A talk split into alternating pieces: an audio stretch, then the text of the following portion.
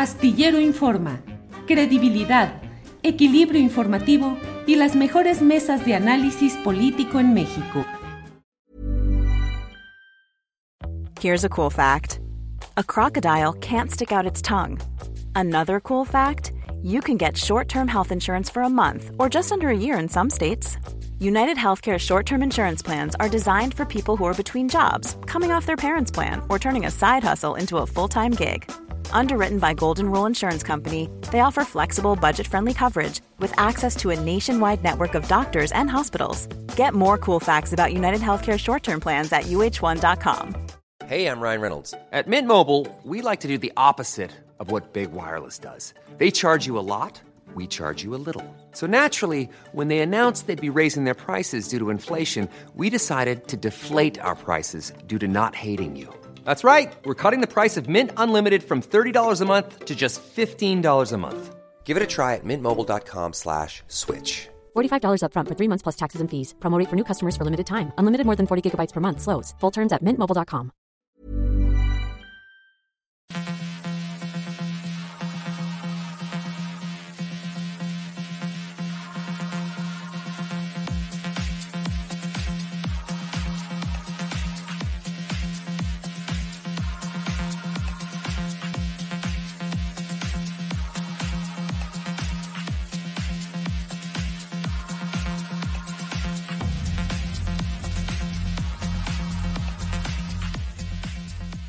La una de la tarde, la una de la tarde en punto en este lunes 13 de febrero de 2023. Gracias por acompañarnos en esta transmisión en la cual tendremos lo más interesante, lo más relevante de este día, en la víspera del Día del Amor y la Amistad, pero vaya que las cosas en política, en los juicios en México, en Nueva York, están de amor y de amistad o de lo contrario.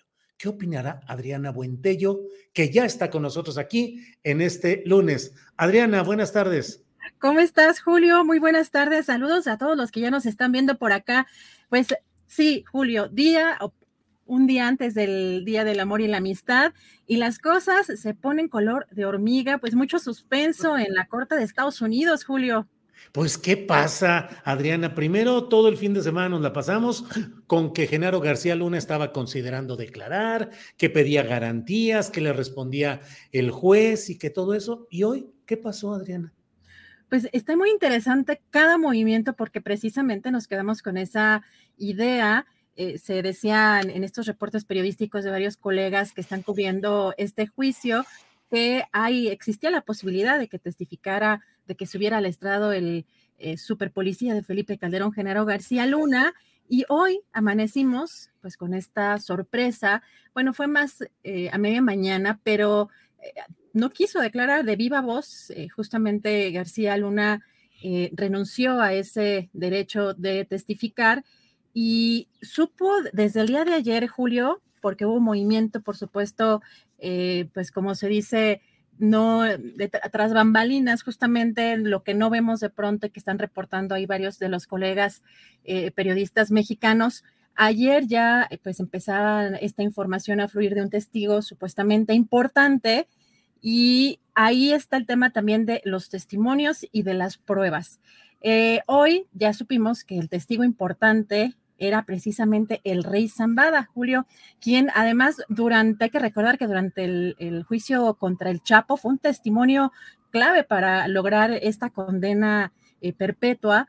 Y pues hoy estamos ante algo, pues mm, una de las declaraciones, quizá uno de los testimonios pues, más eh, fuertes, porque Julio testificó hoy este personaje que habría dado sobornos eh, por varios millones de dólares a Genaro García Luna, pero ponen en el escenario este, este restaurante francés que ya no existe sobre Paseo de la Reforma, el Champs-Élysées.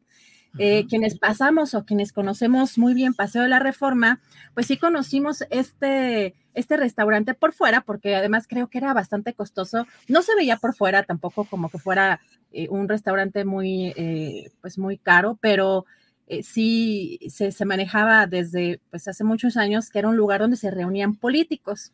Y lo curioso es que eh, este restaurante, Julio, ya había sido mencionado también por otro testimonio, pero este es por un agente de la DEA. La semana pasada, Miguel Madrigal confirmó que tenía conocimiento del pago de sobornos en este restaurante que ya no está en, reforma, pero que estuvo durante varios años, el Champs-Élysées, Julio. Sí, pues es muy interesante todo lo que está sucediendo en Nueva York particularmente el testimonio que da el rey Zambada. Pues en el jaque no suele suceder que el rey ponga en jaque al del otro bando en el ajedrez.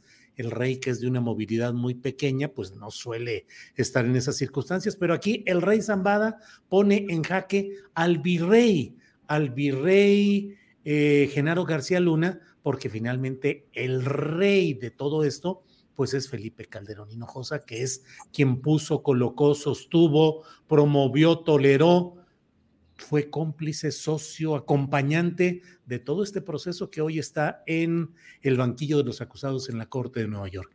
El rey Zambada, que ya había dicho lo que hoy está reiterando, la entrega de millones de dólares en un portafolio, en una maleta deportiva.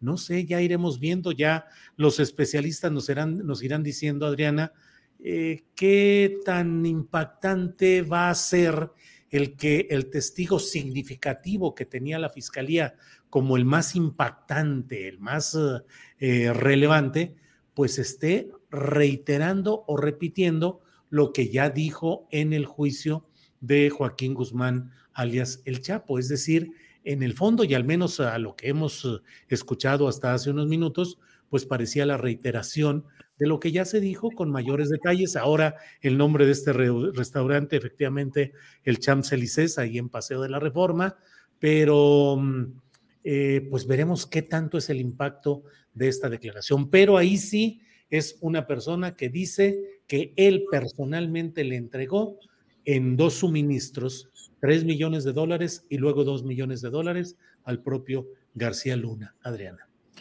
Julio, y además hay que eh, considerar que este testimonio desde pues hace pues varias semanas precisamente la defensa, la defensa de García Luna, cuando se supo quiénes estarían en la lista, buscó impedir que testificara eh, ante solicitudes o peticiones al juez, pues no lo logró. Ahora también eh, lo que manejan algunos colegas que están cubriendo este juicio es que su defensa va a presentar tres testimonios que hablarían en su favor, pero todavía no se conocen las identidades. Así que vamos a estar muy pendientes. Por lo pronto, sí es interesante cómo eh, a través de dos pagos y de lo que pues comentas justamente, Julio, que esta, eh, pues, esta declaración del el rey, pues hoy pues pone nuevamente eh, en el foco a García Luna como parte de este entramado también de corrupción y que además sería, por supuesto, para eh, obtener pues protección, protección de García Luna este cártel y que también menciona, como también ya lo hemos escuchado anteriormente, que habría crecido justamente el cártel con, eh, pues con esta ayuda de, García Luna. Así que, pues es otra de las declaraciones también relevantes.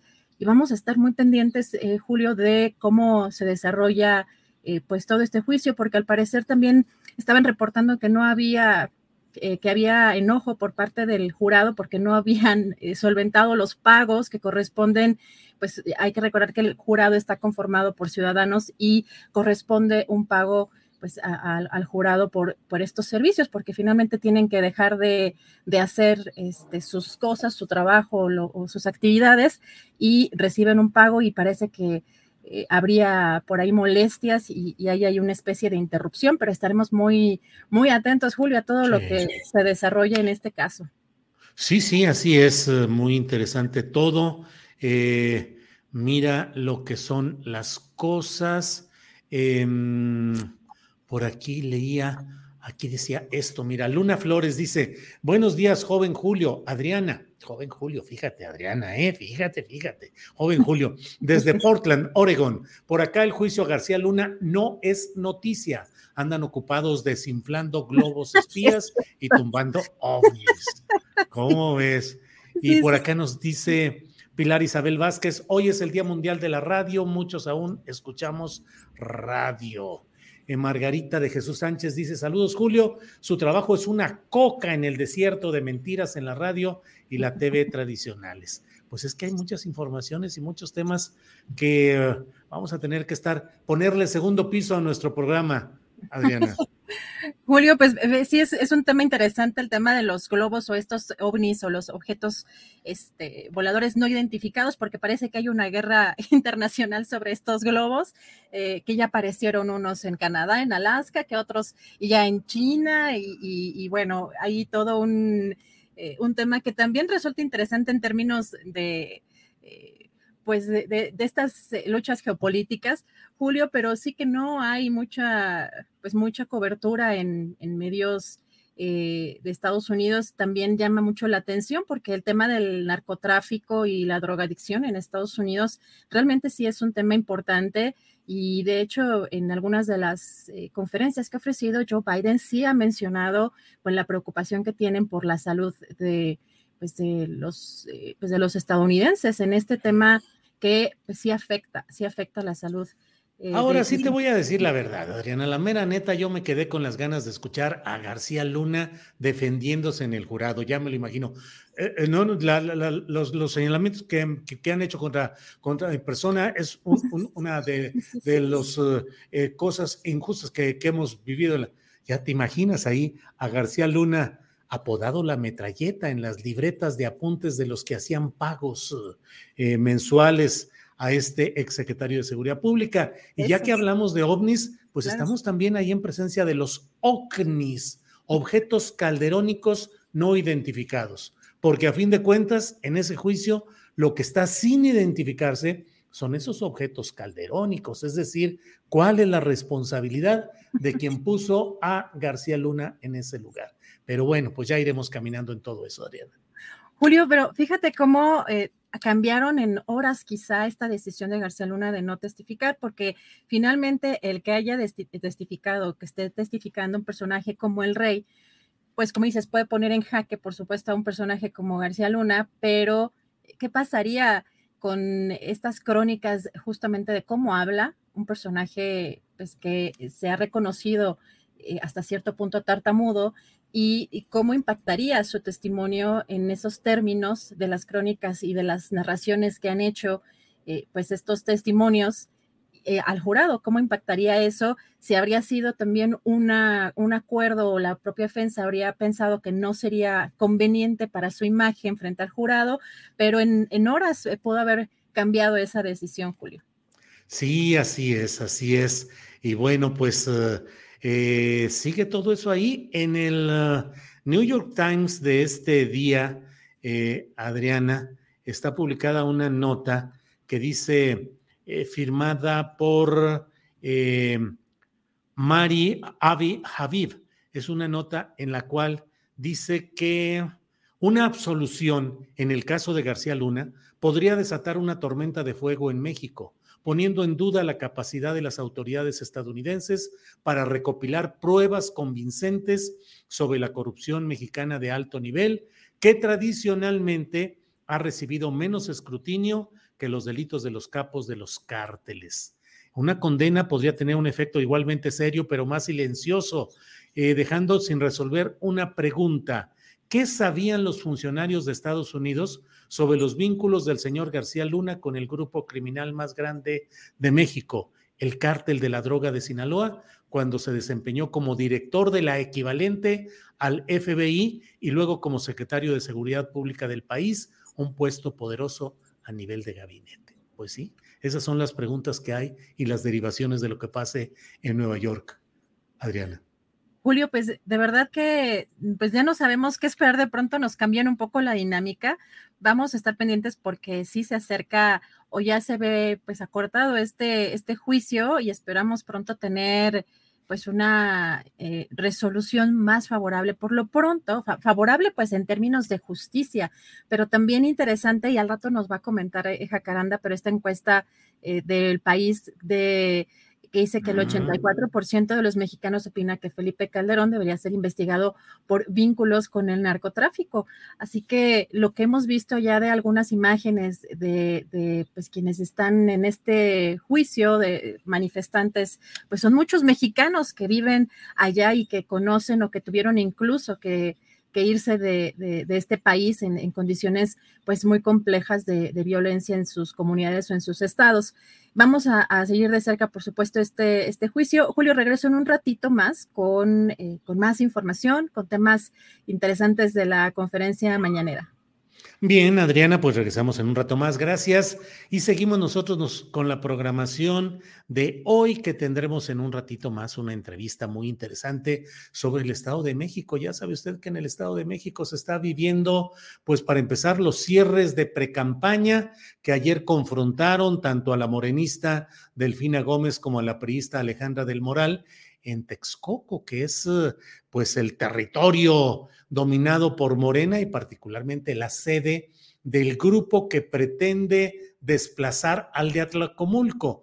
Si redujéramos las elecciones del Estado de México a una eh, visión grupal, diríamos que el grupo Atlacomulco, que ha sido una forma de hacer política de priistas que a fin de cuentas se arreglan y se entienden entre ellos eh, para seguir eh, las políticas de depredación, de corrupción, de injusticia que han mantenido en el Estado de México, ahora pretenden ser desplazados o ahora están en riesgo de ser desplazados por el grupo Texcoco, que es un grupo también muy definido, muy elaborado, cuyo jefe político, Higinio Martínez, eh, no ha estado muy contento con no ser él el candidato a la gobernatura del estado, sino la profesora Delfina Gómez, que ha tenido una trayectoria muy complicada, desde el hecho documentado judicialmente del descuento del 10% de los salarios de ciertos trabajadores cuando ella presidía el municipio de Texcoco hasta el paso grisáceo por la Secretaría de Educación Pública.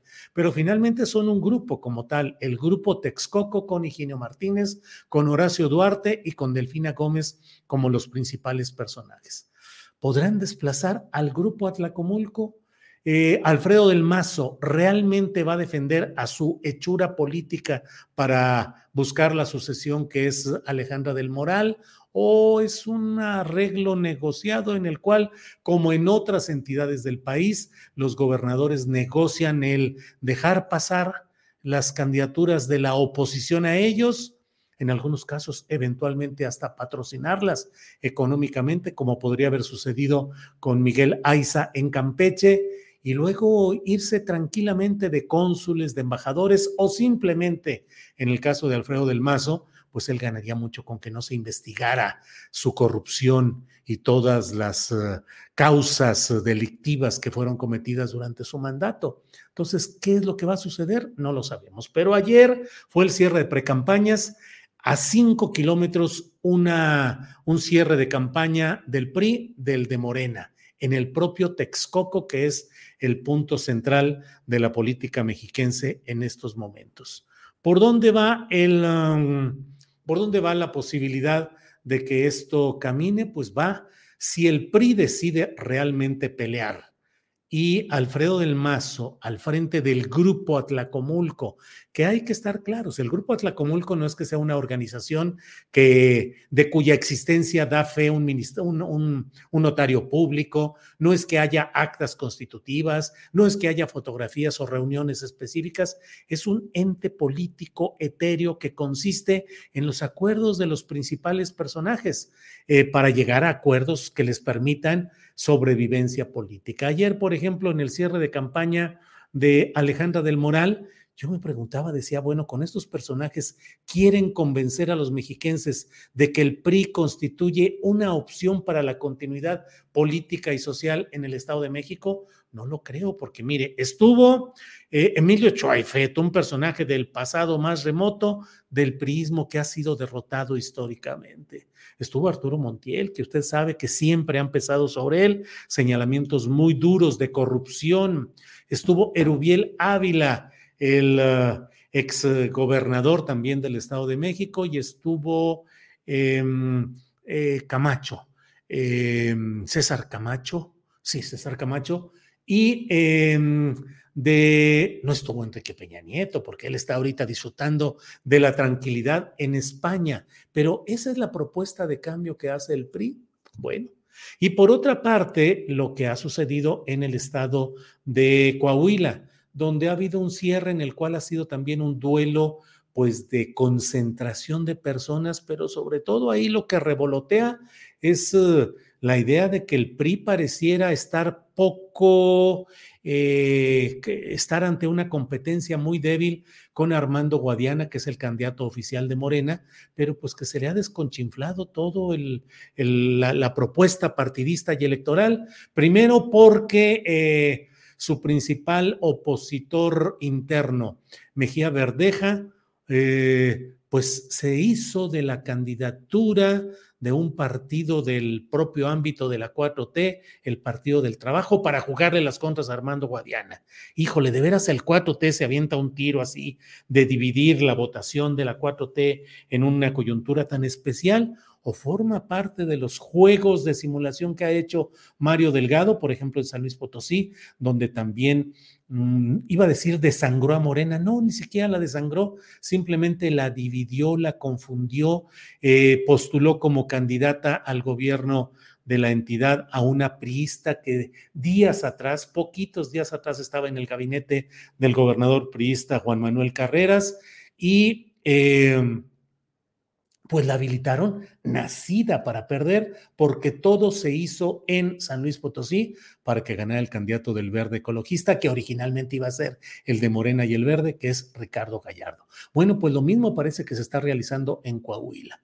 Desfondar la candidatura de Guadiana, ya se le fue Ricardo Mejía Verdeja al PT, y ahora el propio coordinador de la campaña de Guadiana, Luis Fernando Salazar, que en 2018 era panista furibundo, decía que el mejor presidente de la República había sido Felipe Calderón y en el 2018 dos semanas antes de que tomara posesión Andrés Manuel López Obrador como presidente de la República, un rayo de luz iluminó a Luis Fernando Salazar y dijo, oh, me doy cuenta de que el partido verdadero es Morena y que el verdadero político importante es Andrés Manuel. Y se brincó a Morena ya es consejero nacional de Morena y era el coordinador de la campaña de Guadiana y renunció. Él que era panista furibundo, panista de trampolín en trampolín, renunció enojado porque Guadiana metió a expriistas que estaban con, eh, con Mejía Verdeja, los metió a coordinar cosas de la campaña. Vaya, vaya. Bueno, pues así anda todo el rollo con todos estos... Um, eh, Em, todas estas cosas eh, en este terreno del Estado de México y el Estado de Coahuila. Mm, déjeme ver, vamos a entrar con una, alguna información más de lo que tenemos pendientes. Adriana Buentello, ánimo y para adelante. ¿Qué tenemos más, Adriana? Bueno, algunos movimientos. Estamos en espera en unos eh, minutos más. Esperemos que a las dos de la tarde podamos tener al doctor eh, Bernardo Barranco, porque ahí había detalles técnicos. Julio, pero nos seguimos con información de la conferencia.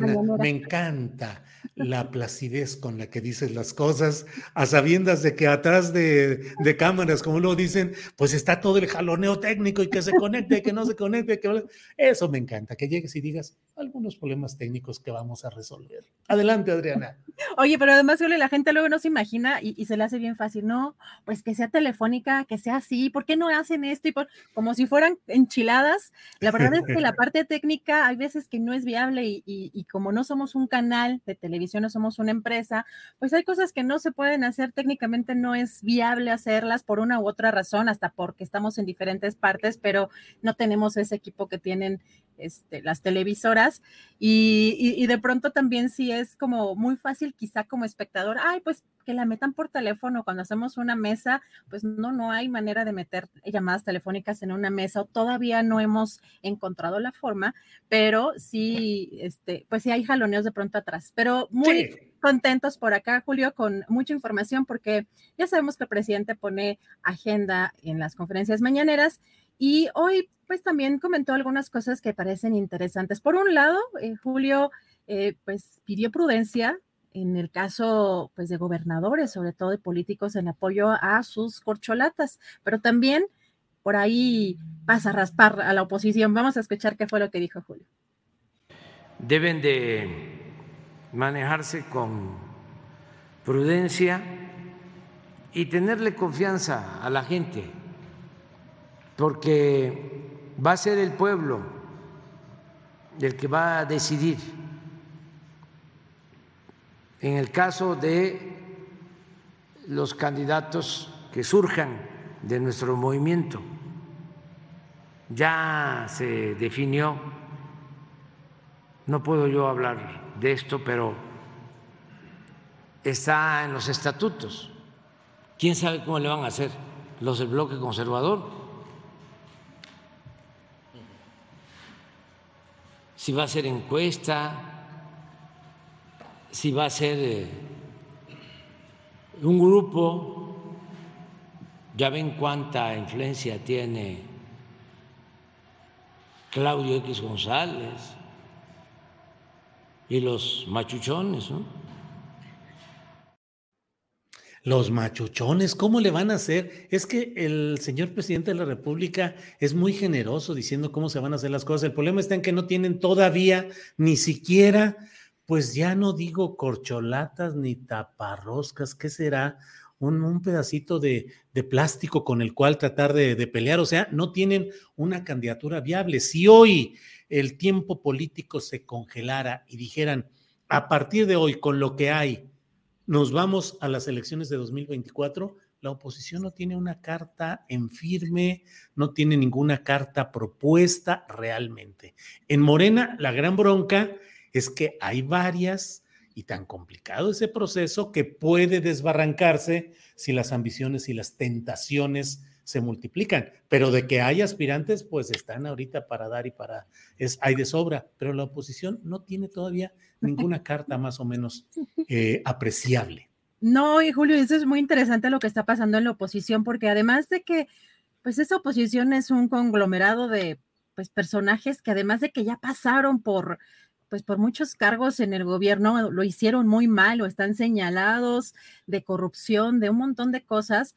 Y, pues, ¿qué, pues, cuál es su eslogan o cuál es eh, su, su, carta o quién es su carta fuerte? Es interesante también que además el presidente da muchas claves en la conferencia mañanera y vamos a escuchar este segmento porque a mí me parece que el presidente está revelando prácticamente cuál ha sido su fórmula y a ver si Andrés nos puede poner el de AMLO recomendaciones porque en, pues, prácticamente eh, está diciendo pues qué fue lo que él hizo para poder eh, tener esa popularidad, pero recordamos eh, algunas copias pues mal hechas, como te acuerdas de Ricardo Anaya acostado con un este, con un cobertor, este, ¿no? De, o, queriendo promover también la caguama, o no sé, es como, como, como cosas que, que se le quieren copiar y que no se, pues que no les, no les funcionan a estos personajes, pero vamos a escuchar porque es interesante qué es lo que dijo hoy el presidente sobre eso ningún político sensato o auténtico político en que va a poder manipular. Ya lo de la publicidad, de que vístete de esta manera y ponte moco de gorila eh, ríete, afílate un colmillo que está muy grande, abraza a la gente, di estas frases porque les dan hasta los lemas. Yo les aconsejaría a los candidatos que no les hagan caso a los publicistas, no les ayudan. Es que los publicistas no dejan de pertenecer a una élite no tienen conocimiento de cómo piensa el pueblo y por lo general menosprecian al pueblo. A mí me pasaba, yo llegaba cuando iba a grabar los mensajes y ya me tenían las tarjetas y pues lo que tenía que decir. Para empezar, puro tecnicismo que la gente no entiende. Una jeringonza tecnocrática, ¿no? Eh, que atropella, que atenta contra el lenguaje, contra el castellano, pero se creen que con eso, con esas palabras técnicas, ¿no? dan la imagen de sabiondos, si hablan físico, como decían antes. Pues así no los entiende la gente. Pues la verdad es que este mensaje tiene que llegarle a la puntera de las encuestas o de las propuestas internas de Morena, que es Claudia Sheinbaum. Recordemos que Claudia Sheinbaum contrató el año pasado a Antoni Gutiérrez Rubí, estratega político catalán, cuya última eh, faena publicitaria o de manejo de imagen política fue con Gustavo Petro, quien ahora es el presidente precisamente de Colombia. Es un personaje eh, nacido en Barcelona, Gutiérrez Rubí, que pues ha llegado y la verdad es que ha hecho tratar de cambiar la imagen de la propia Claudia Sheinbaum, de darle otro enfoque, de ponerla a decir y hacer ciertas cosas que la verdad no la han dejado ver a Claudia Sheinbaum con la naturalidad que ella tenía, sino que ya parece que es eh, objeto del manejo de estos genios publicitarios. Gutiérrez Rubí, Antoni, de nombre, eh, asesoró también a Alberto Fernández, que es actualmente el presidente de Argentina. Y por otro lado, Adriana, es absolutamente cierto que eh, López Obrador era el terror de los pocos manejadores de imagen que lograron acercarse a él porque no los pelaba y porque él tenía un debate, digamos, mañana y entonces le decían, tiene que descansar tres días antes y relajarse y ponerse mascarilla para que esté muy tranquilo. Y él decía, no, un día antes voy a andar allá en Chiapas y luego voy a pasar a Veracruz y voy a llegar rayando el caballo, voy a llegar al, debate y así llegaba. Y lo querían poner a debatir con esos simuladores, a ver, yo como si yo fuera Anaya, yo como si fuera fulano de tal. Y Andrés Manuel decía, no, lo que yo tengo que decir ya está muy claro y no tengo que darle eh, vuelta a todo este asunto. Entonces, pues bueno, consejos y demás. Así es, pero fíjate interesante, ¿te acuerdas cuando le dijo cállate chachalaca a Vicente Fox? Sí. Fue una frase que le costó mucho al presidente porque también hay que reconocer que estos personajes como tipo Bárbara Tijerina, Sí se llama, creo que así, ¿verdad? Que, que se dedican como a este tema de la imagen pública. Sí, que la es así y dice, levantar la mano y tenerla ahí significa un problema conductual que va a representar una vertebración del punto de vista que simula que, no, con todo respeto, no marchéis, o sea, y si la pones del otro lado, significa lo contrario. Sí, es que es, es, interesante que se van a unos extremos, porque sí, hay, hay, hay un tema relevante en términos de comunicación visual, eh, de, incluso hasta de los colores qué es lo que reflejan, ¿no? Eh, por ejemplo, el rojo, ¿no? Que es un tema de alerta, ¿no? Que, para eso las, los señales están en rojo, pero hay extremos que más me parece que, que, se manejan dentro del clasismo, dentro del racismo, para denostar a personajes y que se mueven en el círculo rojo, precisamente, y no es que estén realmente teniendo una lectura del electorado o de la base, que es el pueblo, como también el presidente le llama, pero pues si no tiene eh, cierto tipo de educación, pues para esa clase o para ese tipo de personajes está mal visto que no sepa pronunciar, que no sepa hablar inglés o que vista eh, cierto o los mismos zapatos, pero parece que no se dan cuenta que con quienes están conectando pues es precisamente con la, la gente que pues somos mayoría, ¿no? Que somos pues las clases quizá no las de hasta arriba, sino las clases más de hasta abajo. Y, y sí es relevante el, el, que, el que el presidente haga hincapié una y otra vez en cómo ha logrado tener esa popularidad y que parece que estos, este, este círculo rojo y estas clases políticas no entienden, pero sí buscan imitar de pronto que se convirtió en un meme de Ricardo Anaya con esa, esa cobija y, ahí acostado en el piso. Interesante todo lo que está pasando en esos términos, pues justo Julio, en el camino hacia el 24. Pero cambiando un poco de tema, eh, Julio, pues lo que estamos viendo también pues a nivel ya internacional, con este desastre, con este terremoto en Turquía, pues vimos este fin de semana lamentablemente que pues uno de los perritos, uno de los, eh, de, pues, de estos eh, miembros del equipo de los, del gobierno mexicano que fueron a ayudar allá, pues falleció, en, eh, colapsó una, un inmueble y, lamentablemente falleció. Pero fíjate, Julio, como Hoy, el, por un lado, eh, el, propio embajador de México allá dice que fue un, pues fue, tiene una ovación, se movió mucho en redes sociales con mucho cariño eh, este perrito de nombre eh, Proteo. Y hoy el, el canciller Marcelo Ebrard, pues anunció también una ayuda pues a estos dos países, a Siria y a Turquía, afectados por estos sismos. Vamos a escuchar qué fue lo que dijo Ebrard. Ya se considera que, desde luego, el sismo ocurrido en esa región es el más grave del que se tenga memoria en el último siglo.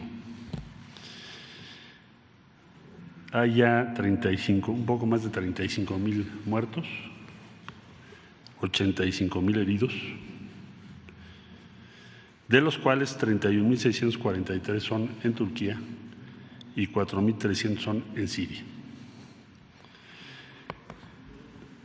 Nos ha eh, instruido el señor presidente que en lo relativo al apoyo a Siria se estableciera contacto con la Organización de las Naciones Unidas, cosa que se hizo, y ha dispuesto el presidente que México haga una donación de 6 millones de dólares que se depositarán en cuanto nos den la cuenta bancaria. Esto depende de una oficina de Naciones Unidas a cargo de asuntos humanitarios. Eh, desde luego están ya desde hace varios días en la región y estas cifras que les acabo de dar son confirmadas por la ONU para darnos una idea de los impactos en Turquía y en Siria. Entonces haremos ese depósito el día de mañana como se ha dispuesto. Ahí está el canciller. Qué bueno, de veras son las estampas de la nueva eh, propaganda política. Imagínate Ebrar, que es tan serio, tan formal, que no es un hombre dado a la chacota, no tiene barrio, él es un hombre de élite y ha tenido el privilegio de viajar por el mundo y presenciar los episodios más importantes de la historia mundial. Es decir, tiene una valía ahí y anda ahora de tiktokero queriendo poner cara de que, de que es muy juvenil y que es muy alivianado.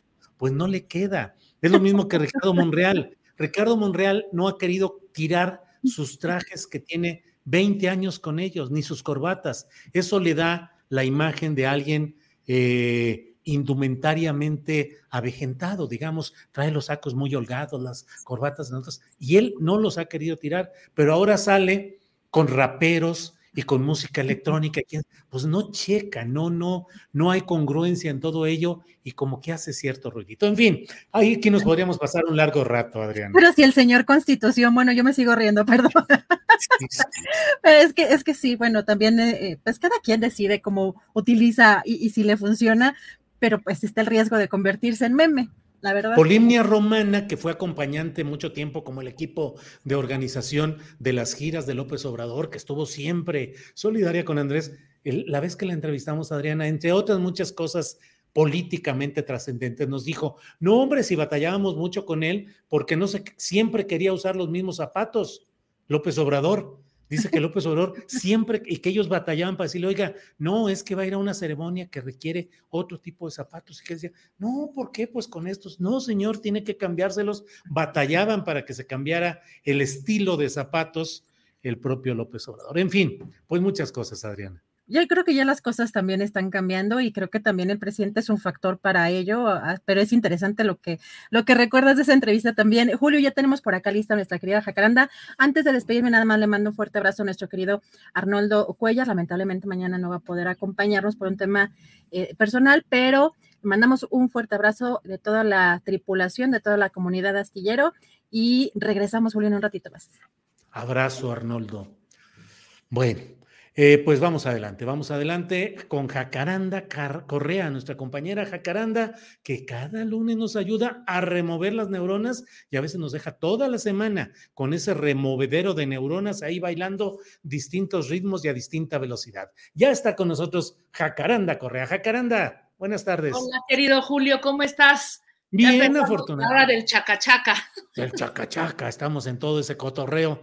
Ya ves que luego las noticias son tan serias y tan solemnes que hay que entrarle también al comentario, porque si no, eh, también nos volvemos solemnes y muy serios y muy formales. ¿De qué vamos? Sí.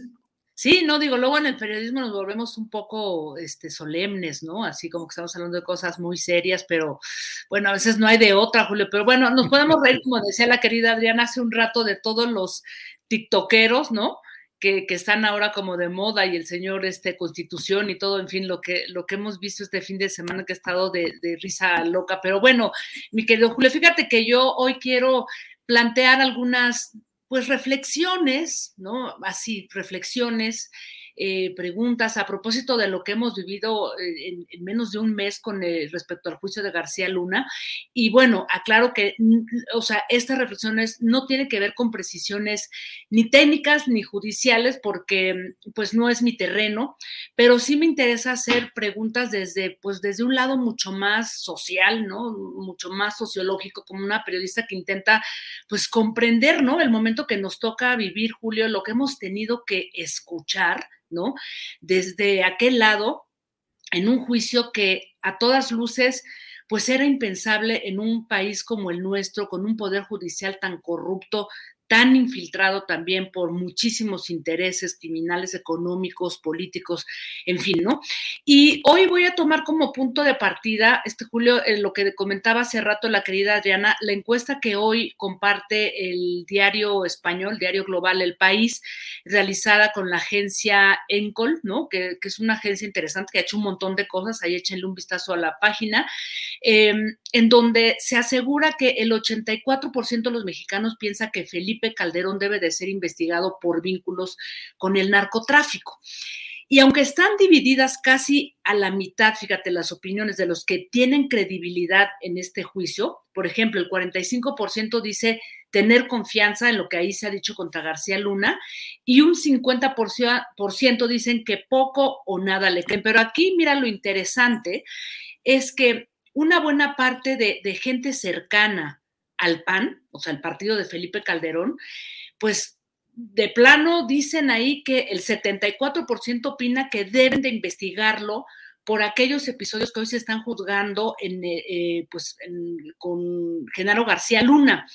El 85% son priistas y un 77% dicen que son apartidistas, ¿no? Y lo interesante, Julio, es que dicen que la mayoría, los que son panistas, ¿no? Considera que las acusaciones contra el exsecretario de Seguridad García Luna son muy sólidas. En fin, Julio, que esto a grandes rasgos, la, encuesta la pueden este, consultar en el diario El País y luego en la página de Encol, Encol con K y con doble L. Lo terrible, me parece, Julio, de, es de que esta encuesta, ¿no?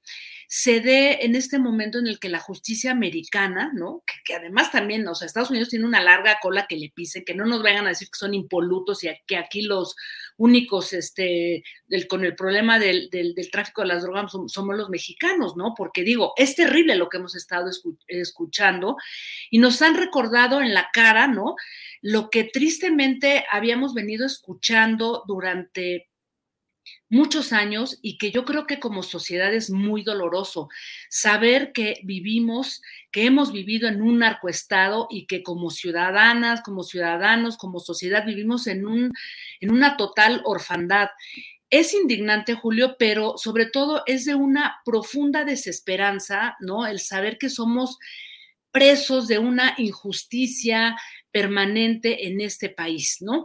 Eh, me parece, Julio, que no va a pasar nada y Felipe Calderón tristemente nos va a seguir insultando desde su cuenta de Twitter y cómodamente desde su exilio dorado en España.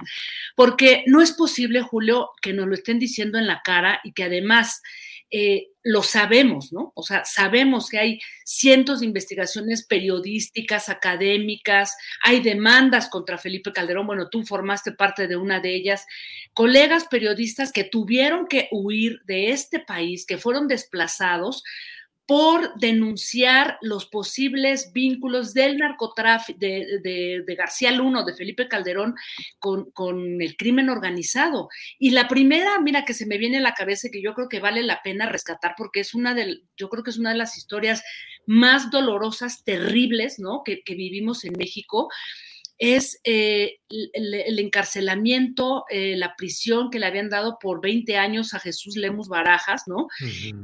en, este libro del licenciado contó en su momento con entrevistas a capos de narcotraficantes que hizo en el, en el, dentro del penal de máxima seguridad de Puente Grande, donde él estaba preso, ¿no?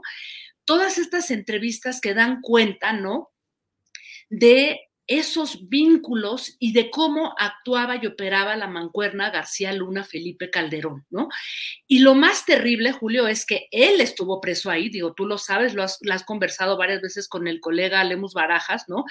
Que él estuvo preso por haber publicado un reportaje en el periódico eh, que él era, el diario que él era, en el que era director, en el que vinculaba a María Luisa Calderón, hermana del expresidente, con el crimen organizado. Y sí, Julio, se pone la piel de gallina y la verdad es que yo me he preguntado a dónde va a topar este juicio ¿no? de Genaro García Luna. Vamos a ver realmente que se investigue a Felipe Calderón por parte del gobierno mexicano. Tristemente, mi información, mis datos, la intuición periodística o el olfato es que no va a pasar nada. ¿Lo va a investigar la UIF? No lo creo la, fiscalía, la FGR de, de, Gertz Manero, mucho menos, Julio. Mira, hace poco estaba yo escuchando a Pablo Gómez en una entrevista que le hizo eh, Elisa Alanis y decía que la fiscalía tiene atoradas 500, o sea, tiene 500 investigaciones rezagadas sin judicializar. Eh, que se han hecho a partir de la UIF, desde época de Santiago Nieto, y ahí están. Entonces, ¿tú crees que va a venir una investigación contra Felipe Calderón desde la Fiscalía, pero para nada, un juicio político mucho menos, ¿no? Entonces, yo creo que es muy triste, Julio, muy desesperanzador lo que estamos eh, viviendo, ¿no? Y me parece, y un poco de ahí parte toda esta, esta reflexión a partir de que el 80 84% de los mexicanos querramos, ¿no? Que se investigue a, Felipe Calderón y que no vaya a pasar nada, es saber que estamos, digamos que imbuidos, abstraídos, chupados, tragados por ese leviatán mexicano, este Julio, que incluso le agarra la pata al sistema judicial, al propio este, partido Morena, incluso a gente que está cercana al presidente, y no porque él lo quiera, sino porque es un sistema que ha operado durante décadas, Julio, desde una podredumbre judicial, política, terrorífica, ¿no? Y lo único que, que podría yo decir, Julio, es que sí, no va a pasar nada, pero ¿y luego? O sea, ¿con qué nos vamos a quedar después de que nos han, o sea, nos escupieron en la cara de que somos un narcoestado y que tuvimos un expresidente con probables vínculos con el crimen organizado, donde murieron y desaparecieron miles, miles de personas? Pues mira, yo termino, Julio, quizá con un, parafraseando a, Eduardo Galeano, ¿no? Y, también después de leer el, Leviatán de, de Tomás Hobbes, ¿no? En donde digo que es muy probable, Julio, que este temido Leviatán mexicano, yo me pregunto si vamos a ser capaces de despertar eh, y de darle una patada a ese leviatán mexicano y sus gigantescas maquinarias del miedo, de mentiras que están construidas por grandes aparatos mediáticos, culturales, ¿no? económicos. Creo que la tarea de desinfección, Julio, de ese, de ese leviatán nos llevará muchísimo tiempo y no queda sino resistir, pues desde muchos lugares, Julio, ¿no? Escapar a la propaganda de un lado y de otro, hay que decirlo, ¿no? Y desde ahí, pues, no lo sé, tal vez tejer desde, desde lo colectivo, lo común, pensar que sí puede haber pequeños cambios, pequeñas revoluciones a nivel mínimo, a nivel este, colectivo, y no queda de otra, Julio. O sea, es una época que exige muchísimo y hay que entrarle con imaginación, con mucha ética. No es sencillo, sí es desesperanzador, desesperanzador, pero pues creo que hay que resistir, repito, ante ese enorme leviatán mexicano, querido Julio. ¿Cómo ves? Híjole, pues efectivamente, digo, coincido plenamente en lo que dices, en el diagnóstico, en las expectativas de que nada indica que esa corrupción institucionalizada que está siendo hoy exhibida eh, a caudales en Nueva York vaya a significar algún proceso de purificación, de arreglo, de justicia verdadera en nuestro país. Por el contrario, Jacaranda, eh, la impunidad restregada en la cara de los ciudadanos constituye un efecto pedagógico, enseña negativamente que finalmente no pasa nada, que la impunidad puede seguir, que el cinismo es fundamental en la política porque podemos seguir viendo a Felipe Calderón eh, y a su esposa Margarita Zavala proclamando con presunta vehemencia oratoria que no hubo acuerdos, que no hubo pactos con criminales, cuando es evidente lo que está sucediendo, al menos en la exhibición que se está dando en Nueva York. Pero en lo estructural,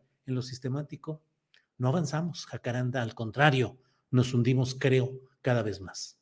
Claro, Julio, pero yo creo que hay que darle la vuelta también a esa narrativa de, una injusticia permanente en nuestro país y darle la vuelta a pensar que la injusticia no es una cosa divina, ¿no? Que, que, que, eh, eh, nuestro país ha vivido en una injusticia por culpa de estos gobernantes. O sea, bueno, también nosotros tenemos responsabilidad y decir, Julio, o sea, cambiar esa narrativa desesperanzadora no, no es fácil, ¿no? Porque yo la verdad hago, o sea, unos entripados cuando veo que Calderón o sea, insulta nuestra inteligencia desde Twitter y Margarita Zavala igual, pero también hay que decir que del otro lado, ahora sí que se cuecen navas, o sea, Estados Unidos, este, repito, no, la justicia em, americana, todo el gobierno, republicanos y demócratas, no son impolutos.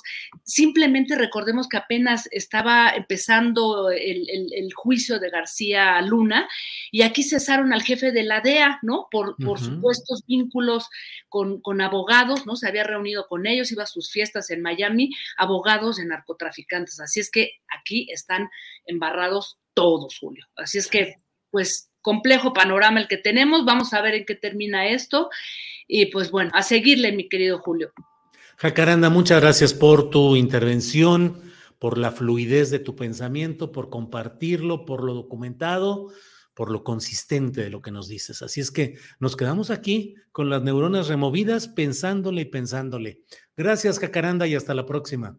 Un abrazo, querido Julio, a toda, a toda la tripulación este astillero y a toda nuestra audiencia. Un abrazo y hasta el próximo lunes. Hasta luego, gracias.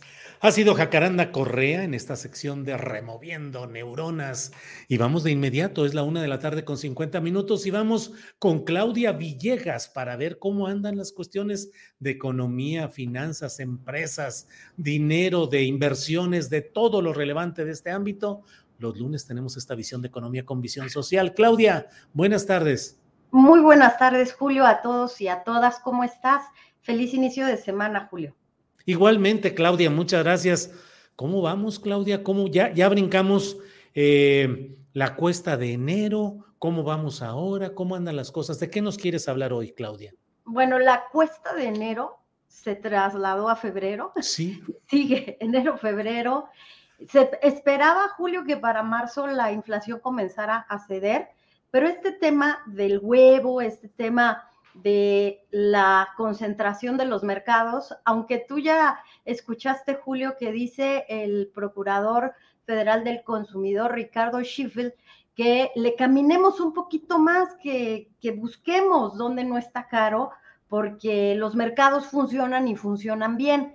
En el caso del precio del huevo, en donde tenemos diferenciales hasta de 10, 15% entre uno y otro establecimiento, yo quisiera decirle al procurador que los mercados no están funcionando bien, Julio, porque cuando el gobierno está trasladando dinero público para que el precio de los combustibles no aumente, cuando el gobierno está trasladando dinero público para que no aumente el precio de la electricidad, yo no veo cuáles son las razones en un país en donde tenemos el mayor productor de huevo, de productos avícolas de América Latina y quizás del mundo, eh, donde estamos aportando a la oferta de huevo, ¿por qué tenemos que pagar precios más altos y esto disloca toda la, cadena de consumo. Julio, si ya 14% teníamos en, los primeros, en las primeras semanas por el incremento en la inflación en servicios y en alimentos procesados, Julio, manufacturados, que son los pequeños restaurantes donde tienen que comer los trabajadores, en serio que no me explico cómo es que el Procurador eh, Federal del Consumidor dice que los mercados funcionan bien. Pero bueno, Julio, ahí mi, comentario sobre por qué la inflación sigue alta a pesar de que no tenemos por qué estar padeciendo este tipo de eh, inflaciones. Claro, este, eh, última, la última parte de, de esta cuesta, sí vamos a tener el problema de que vamos a tener el incremento de 7% a las cuotas carreteras y ahí sí van a tener pretexto, ¿verdad, Julio? Que son algunos de los aspectos en los cuales, pues sí, que vaya, que ahí habrá todo, toda esa situación. Eh, eh, Claudia, y en lo que estamos uh, viviendo, ¿cómo van los uh, jaloneos ahí? El presidente dice, necesitamos un Banco de México que impulse el desarrollo. Eh, el vicegobernador Jonathan plantea que sí se está haciendo, en fin, el volumen de la inflación estimada. ¿Hacia dónde vamos, Claudia? Gracias, Julio. Mira, también quería comentarles hoy este tema y otro más si me da tiempo, pero el asunto del Fondo Monetario Internacional, la directora gerente dio buenas noticias esta semana diciendo, Julio, que 2023 puede ser que sea el año en el que históricamente Estados Unidos libró la recesión y que eso va a dar mucho respiro a las economías, pero que la, la inflación sigue pues muy persistente, que eh, el primer año de Lula Brasil va a ser complicado y que México puede ser que tenga este crecimiento del 3%. Ya hay algunos pronósticos, Julio, que dicen que podría ser del 3.5%. Ya hay otras voces que indican que no vamos a sustituir a Taiwán. Evidentemente nadie va a sustituir a Taiwán y que México está compitiendo con Vietnam por el nearshoring. Julio, el, este debate del mandato dual del Banco de México se ha presentado durante mucho tiempo. Yo estoy de acuerdo con el Banco de México de que su principal objetivo sería controlar la inflación, pero no lo está haciendo porque tenemos una economía llena, llena de actores preponderantes. Entonces, hablábamos del caso del huevo Julio, también hablamos de por qué no tienen pretextos si los combustibles los tienen a disposición con tarifas controladas con este subsidio, Julio, pero yo creo que el Banco de México está haciendo su trabajo, que sí hay una crítica para mí, para el, para el Banco de México, es que ¿quién está regulando a los bancos, Julio? ¿Quién está diciéndoles, oye, hay que apoyar al aparato productivo? Eso, pues, también es el mismo problema que dice Schiffel. Estamos y que el mercado funciona. En el mercado de los bancos, en donde ellos dicen que tienen disponible dinero, pero que quieren más garantías. Esa sería tal vez la única crítica y también las comisiones y todo eso. Pero que el Banco de México se meta a tener un mandato dual, Julio, me parece que sería muy complicado en este momento. Y si me permites, tengo otro tema que te quería comentar, Julio. Sí, claro, adelante, por favor, Claudia.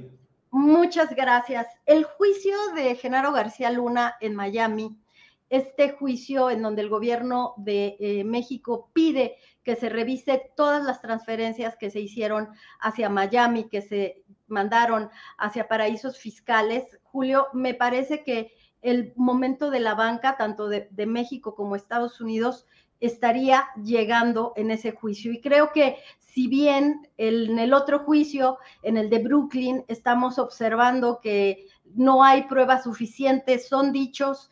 En ese juicio en Miami, por la experiencia que tengo cubriendo durante los últimos años, pues casos de lavado de dinero, entrevisté a Santiago Nieto, entrevisté a Pablo Gómez, entrevisté en Guatemala a la fiscal que estuvo a cargo de la CICIC de todo el entramado político y de financiamiento de campañas políticas. En ese juicio, Julio, podría, eh, podrían estar las evidencias que necesita eh, el gobierno mexicano, no solo para recuperar ese dinero, los 700 millones, sino para demostrar que ni en Estados Unidos ni en México la banca está funcionando para frenar el lavado de capitales. Resultado no solo del narcotráfico, Julio, sino resultado también de embutes, de sobornos y que en Estados Unidos, la diferencia cuando se juzgó a Raúl Salinas de Gortari, tú te acuerdas, que fue en, el, en la administración de su propio, eh, de, eh, Cedillo, y que se juzgó a Raúl Salinas de Gortari, Julio, La diferencia fue porque el impulso procesal lo dio Carla del Ponte desde Suiza, porque Suiza dijo, a mí Estados Unidos y México no me van a mandar dinero sucio. Entonces, yo quería comentar, Julio, que es muy importante ese juicio en Miami, que aquí la banca tendría que pugnar por proteger a los usuarios del sistema bancario que no tienen nada que temer y que tendrían que buscar mayores reglas y mayores disposiciones porque la UIF les pide cualquier información y la entregan. Pero creo que hay un debate ahí que tendríamos que estar dando, Julio, y no solamente estar eh, pues preocupados porque en ese juicio no hay nada o que no pudiera resolverse a favor de todos los mexicanos, Julio. Claudia, fíjate, aprovecho lo que comentas y que es muy interesante. Eh, hace algunas semanas en una cena en la que estaba un panista sensato, analítico, eh, terminamos uh, discutiendo obviamente sobre las cosas políticas y terminamos en el asunto del narcotráfico y él tuvo experiencia mm, en ámbitos de combate al narcotráfico. Y le dije, a ver, dime una cosa, pero seamos rigurosamente fríos en el análisis. Eh, si hoy nos quitaran el dinero de todo el trasiego del narcotráfico, ¿cómo le iría a la economía mexicana? Y él oh. dijo, pues mal, mal, efectivamente, no, no hay, no hay para dónde hacerse. Y le dije, bueno, y otra cosa, de veras nosotros, México, podemos cancelar hoy el tráfico de drogas hacia Estados Unidos, así con varita mágica. Hoy México se regenera totalmente, nos convertimos en otro país y ya no hay tráfico hacia Estados Unidos. ¿Se puede de verdad? ¿Es un problema geopolítico? ¿Entraríamos en conflicto con Estados Unidos? Y son de las preguntas, y, digo, eh, este panista que te digo, pues reconocía la pues que no se podían dar respuestas categóricas en este tema. Y Claudia, ¿cómo le iría a la economía mexicana si se sustrajera de golpe el flujo económico proveniente del crimen organizado? Julio, es un problema que nadie quiere reconocer, pero hay mucho dinero efectivo circulando en la economía. Hay dinero que, bueno, incluso eh, hay reportajes que deberían escribirse sobre cómo hay dinero que se usa incluso para transacciones y que esa, ¿te acuerdas? La discusión muy fuerte cuando eh, el señor Ricardo Salinas Pliego decía que el Banco de México tenía que comenzar a esterilizar de alguna manera los dólares que circulan en la economía y que vienen de los migrantes a través de las remesas. Bueno, pues esa eh, premisa, esa tesis se cayó y no logró avanzar sobre las modificaciones a la ley del Banco de México, Julio, porque, bueno, salieron los números y se demostró que el dinero lícito que viene de las remesas de nuestros paisanos, ese está totalmente cuantificado y ese no tiene problema porque llega a los circuitos financieros. ¿A dónde voy con esta, con esta afirmación, Julio? Yo creo que sí hay mucho dinero que circula. De hecho, me di a la tarea para este comentario de recuperar lo que en 2020 fue la acusación que se inició allá en Nueva York. Y hay 12 veces que se menciona la palabra money laundering pero lo que sucede es que siempre dice que se traía físicamente de Estados Unidos a México y la acusación tiene mucho énfasis en, énfasis en decir, se trae físicamente. Ellos no quieren que sus circuitos financieros se vean comprometidos o que surja la duda de que los circuitos bancarios no se están vigilando de manera cuidadosa, tanto en México como en Estados Unidos, y ya la UIF planteó que hubo dinero de García Luna en los circuitos financieros. ¿Qué va a decir Estados Unidos respecto a eso, Julio? Creo que es el momento. Ahora no tenemos a Carla del Ponte de Suiza, que después se fue a los Balcanes y que después fue a causas humanitarias, pero ella fue muy clara en decir, yo no puedo permitir que el dinero sucio que circula entre México y Estados Unidos llegue a los bancos suizos, no después del holocausto nazi. Entonces, es un tema muy importante, Julio.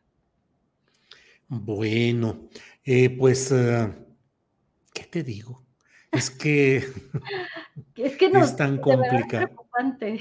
Sí, sí, sí, sí, sí. Y vemos el escenario en Nueva York, las declaraciones, los señalamientos duros y sin embargo, em, eh, ¿Cuáles son las esperanzas que tenemos de que realmente se solucionen cosas de fondo luego del escándalo de Nueva York? ¿De verdad algo se resolverá de fondo, Claudia? Pues yo tengo mucha esperanza que al menos en Miami, Julio, ahí donde sí se están o se busca que el gobierno mexicano exhiba las pruebas de lavado de dinero, ahí sí cambie algo, cambie algo y donde se reconozca que el dinero no se, no se traslada nada más en trasiego, Julio, no se traslada nada más en, en camiones, no. Yo creo que hay una gran responsabilidad por parte de la banca, pero no solamente de no permitir el dinero sucio, sino también de vigilar que el, el recurso legítimo de sus clientes nunca se vea vulnerado por una orden que pudiera estar politizada. Yo creo que es un tema de la mayor trascendencia, Julio. Claudia, pues como siempre, muchas gracias por esta posibilidad de platicar los lunes de economía con visión social. Te agradezco mucho, Claudia, reserva de lo que desees agregar.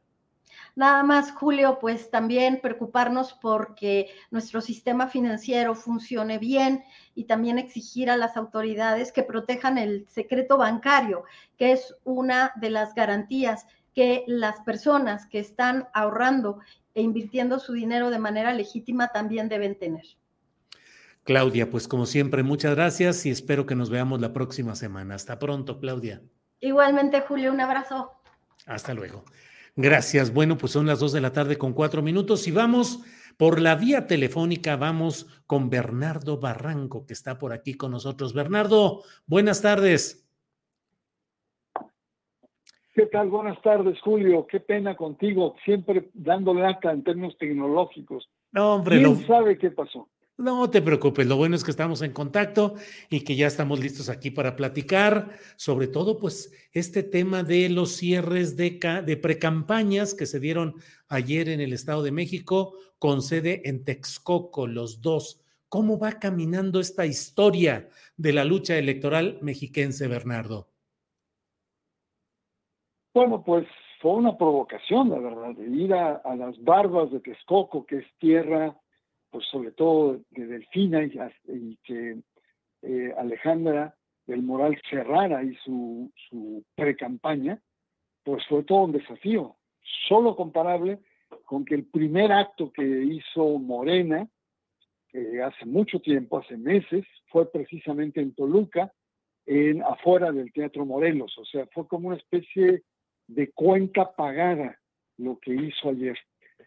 Y se ve claramente, eh, Julio, pues las dos eh, posiciones, ¿no? Eh, Delfina de carácter más popular, empatizando con la gente más humilde del Estado, ¿no? Diciendo que, bueno, pues ya es hora de un cambio, son cerca de 100 años, 100 años de oscuridad, dijo, y que es momento de cambio. Por eso ella abandera lo que llama o lo que denomina la esperanza del cambio, ¿no?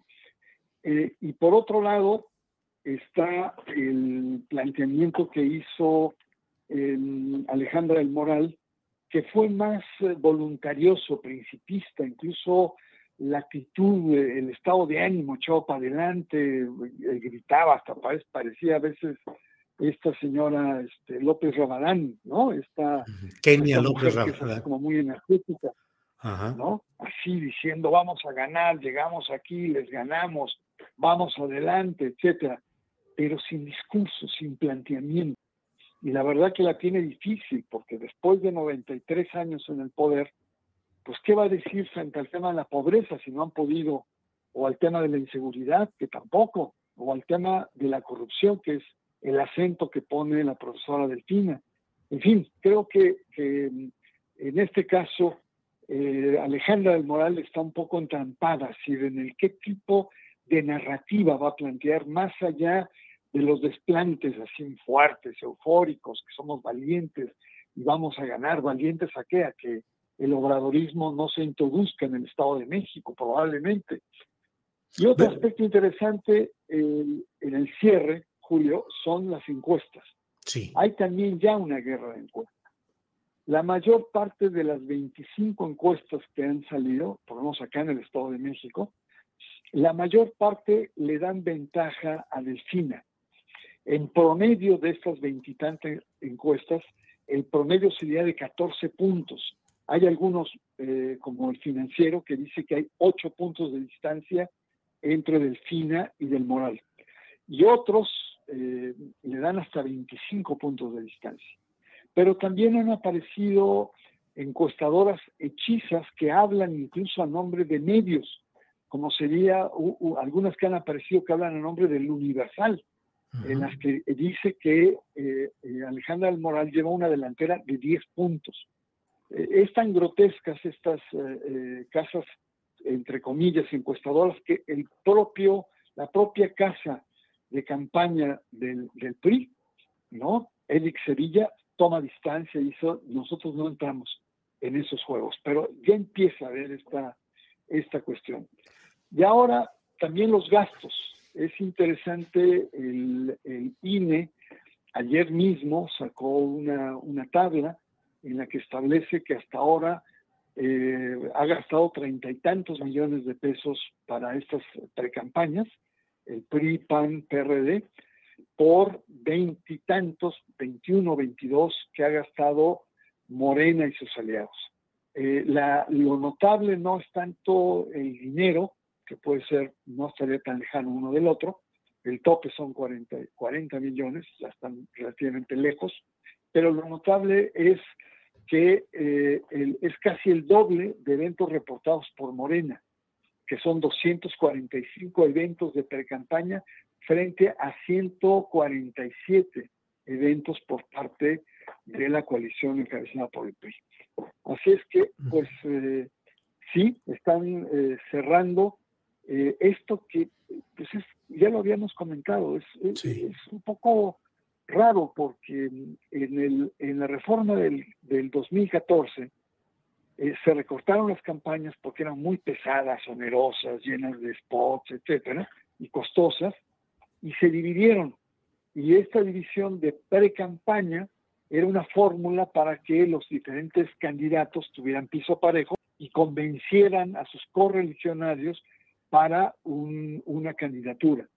Pero eh, los partidos, incluyendo al que no se ha asomado, que es eh, Juan Cepeda, eh, tienen a un solo candidato y su, su, precandidato es único, de tal manera que es un poco absurdo y en realidad han sido campañas disfrazadas, ¿no? guardando ciertas formalidades de no llamando al voto, etcétera, pero en realidad han sido eh, em, campañas un poco disfrazadas que había que repensar, habría que repensar porque son, es demasiado irregular lo que, lo que está pasando. ¿no?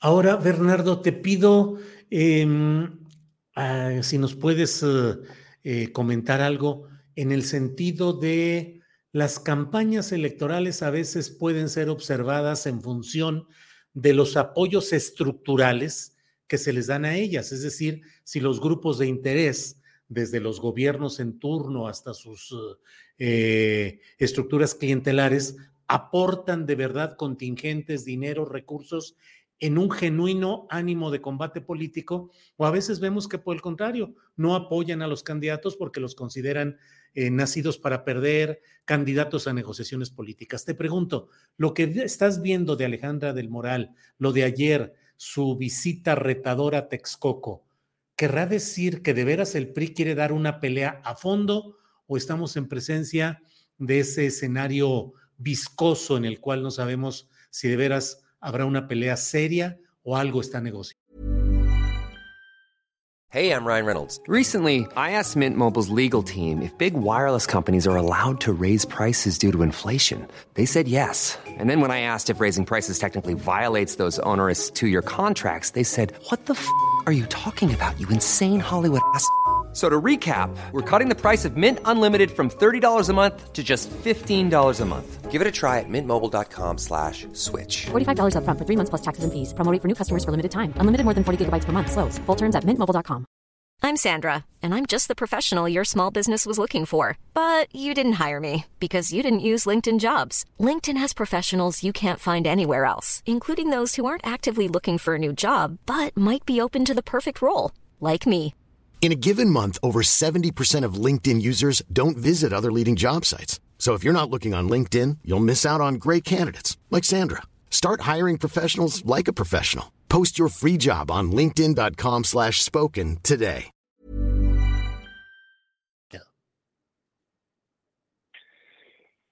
No, yo creo que eh, sectores importantes del PRI están del PRI, del PAN y, y, y del PRD aunque el PRD también está desdibujado, pero sí están por dar la batalla, están por eh, hacer un frente eh, con algunas novedades.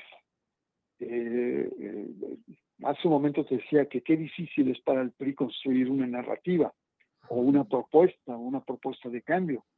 Pero la novedad que están planteando es la, la famosa coalición de gobierno. Tú sabes muy bien que está la coalición electoral, que es una alianza, que tiene, tiene nombre técnico de coalición eh, electoral, y otra, otra figura es la coalición de gobierno, que hay muchos en, Europa, Italia constantemente hace sus coaliciones, ¿no? Y es, eh, es un poco como repartirse las carteras de las diferentes secretarías previamente al proceso electoral. Y esto lo que está señalando eh, esta, esta pre-campaña como novedad, que vamos a, formar un gobierno coaligado. Eh, el problema es que no ha habido transparencia, es decir, cuando, cuando eh, registran la, alianza o la, la coalición electoral, entregan un sobre sellado diciendo que hasta que después termine la elección y en caso de que gane esta coalición va por México en el Estado, eh, se va a abrir y es ahí donde está como el pastel repartido. Eh, yendo a tu pregunta, eh, querido Julio, creo que hay sectores del PRI que se la están jugando, que sí se la están jugando. Y hay otros que se están pasando a Morena o están viendo francamente que no hay posibilidades, pero una verificación de que el grupo Tlacomulco, sectores importantes del grupo Tlacomulco, acompañan el moral fue la presencia de los exgobernadores últimos. el único que faltó fue Peña Nieto, pero estuvo Montiel, estuvo eh, Ávila, eh, eh, estuvieron todos, Chaufet, ¿no? Camacho, y esto refleja pues que la cosa va en serio por parte del PRI. Ahora también Del Moral ha reconocido en entrevistas que no ha sido fácil el hacer convergencia con el PAN y con el PRD, diciendo que, bueno, ahí no está tan fácil, porque son tradiciones, ideologías y además una historia de enconos que hay entre los partidos. Pero en tono de broma, Alejandra del Moral dice, hasta he aprendido a quererlos. Imagínate la expresión. He aprendido a quererlos, ¿no? Sí, sí, sí. Pero yo sí creo que van, que sí van con todo. Bernardo, y en todo este contexto, dinos sobre este libro que has coordinado que se llama El regreso al infierno electoral. Como luego dicen, ¿de qué va este libro? Ay, pues mira, es una colección de, de, personajes. Está antecedido de otro libro que se llama El infierno electoral, que fue escrito por ex consejeros que explican las dudosas maniobras por parte del sistema eh, en el poder, el PRI, eh, y que manipularon muchas recordadas cabezas de cerdo, los programas sociales, la sustitución en la fila de ciudadanos, de cuatro, de los lugares más eh, candentes para, para el PRI, en fin, toda una serie de trapacerías que se denunciaron. Ese libro, en aquel entonces, siete años, este es totalmente diferente. Este libro está compuesto de periodistas a nivel nacional eh, y, periodistas locales, porque a veces muchos eh, intelectuales a nivel nacional dicen una cantidad de barbaridades sobre el Estado de México. Aquí se combina gente que está dentro, que conoce muy bien, pero también con periodistas eh, que están, que tienen una visión mucho más amplia. Igual en los académicos, hay tres académicos que participan uno, dos son del de, Estado de México y Asís, eh, es eh, el, que viene del, del CIESAS. Y también están, em, además de periodistas, y están también ex em, eh, autoridades electorales también. Ya no es sobre lo que pasó, sino sobre los entretelones que está pasando. Y bueno, cada ensayo, cada capítulo es un pequeño universo que puede ser leído afuera. Hay, la mayoría es gente que sabe, muy sólida, no sé si conozcas por ahí a uno que es Julio Hernández Astillero. Pues he escuchado de él, pero pues no, no, no, me late mucho, pero bueno, pues hay pluralidad ahí. No, pues muy, muy famosón, muy famosón, y parece que sí, sí le sabe, sí le, sí le masca la tuerca, la verdad, ¿eh? O cuando menos aparenta. Pero ¿quiénes más participan, Bernardo? ¿A quiénes más eh, coordinaste en este pues, esfuerzo? Ya, ya me dijeron que traía yo al Barcelona aquí con puros estrellas. ¿eh? está Julio eh, Hernán Castilleros, está Alberto Asís Nasif, está Gabriel Corona, que es eh, un doctor en ciencia política y también fue consejero electoral. Está Francisco Cruz Jiménez, que tú lo invitas muy seguido y que es pues el que más sabe del grupo Atlacomulco y él hace un poco como las raíces lejanas del grupo Atlacomulco. Está también eh, Fabricio Mejía, que actualiza el grupo Atlacomulco en la época actual. Está Israel Dávila, que es eh, compañero nuestro en la jornada, él es el corresponsal del Estado de México, y él habla sobre el programa Rosa. Está Álvaro Delgado, que tú conoces muy bien, y habla sobre el impacto de este proceso en los diferentes partidos políticos. Enrique Gómez, un extraordinario periodista local que habla sobre cómo el sistema, la nomenclatura, el grupo Atlacomulco tiene dominado a los medios de comunicación tradicionales. Eh, eh, eh Tere Montaño también habla sobre eh, cómo en los procesos electorales el dinero, dinero, dinero y más dinero que maneja eh, que se deja en el Estado de México en proceso electoral doblega hasta las conciencias, digamos, más críticas. Y luego hay un artículo muy interesante de Verónica Veloz que habla de adentro, que eh, expresa em, la violencia eh, política en razón de género y también violencia de corte laboral, no hecha por hombres, sino por mujeres. Hay que recordar que el Consejo del GEM está compuesto mayoritariamente de mujeres, seis mujeres y un solo hombre. Bueno, ahí, en términos de violencia, se las mascan y se las mascan fuerte en, ese instituto. es, un testimonio interno. De tal manera que pues, el lector puede ver eh, eh, desde eh, análisis más panorámicos como el que tú hiciste, querido Julio. Alberto Asís, académico, compara cómo fue el proceso electoral de 2017 y cuáles las novedades ahora. Y digamos, si, me pides en dos palabras hacer una conclusión de lo que él dice, es anteriormente había una elección de Estado y ahora es una elección de Estado contra otra elección de Estado. Entonces, es, eh, es, un conjunto de textos que estoy seguro van a ayudar al lector a entender los entretelones, porque lo importante aquí, Julio, es que el resultado que se dé en el Estado de México, sin duda alguna, y ahora sí, va a tener incidencia directa en, eh, en la carrera presidencial del 2024. Si él gana el PRI, va a llegar envalentonado, ¿no? Va a llegar con su bastión, digamos, su cereza eh, salvaguardada y va a enfrentar. Pero si pierde el PRI, va a llegar en condición de partidito, de partido chiquito. Entonces, eh, pues hay muchos, mucho está en juego en este proceso electoral. Bernardo, el subtítulo del libro habla sobre las elecciones del 2023 y el juicio final del PRI. ¿Este será el juicio final del PRI en el Estado de México? Mira, había yo propuesto, nada más que los eh, publicistas del libro me, hicieron una contrapropuesta más, digamos, más directa a, a, las elecciones del 23. Yo había propuesto como subtítulo el PRI eh, eh, está entre la extinción y la eternidad.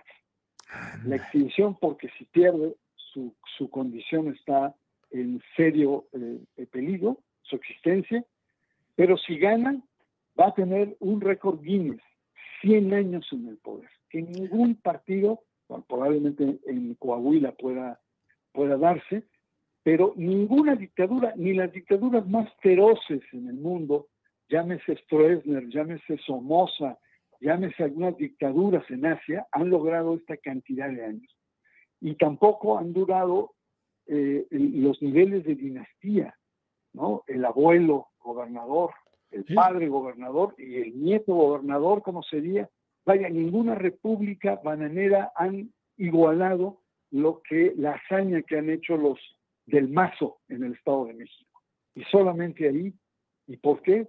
Porque ahí está el infierno electoral. Ahí está, ahí verdaderamente es la boca del lobo de ese viejo priismo que no acaba de morir y que ahí está latente, acechante, ¿no? Por eso es entre la extinción y la eternidad.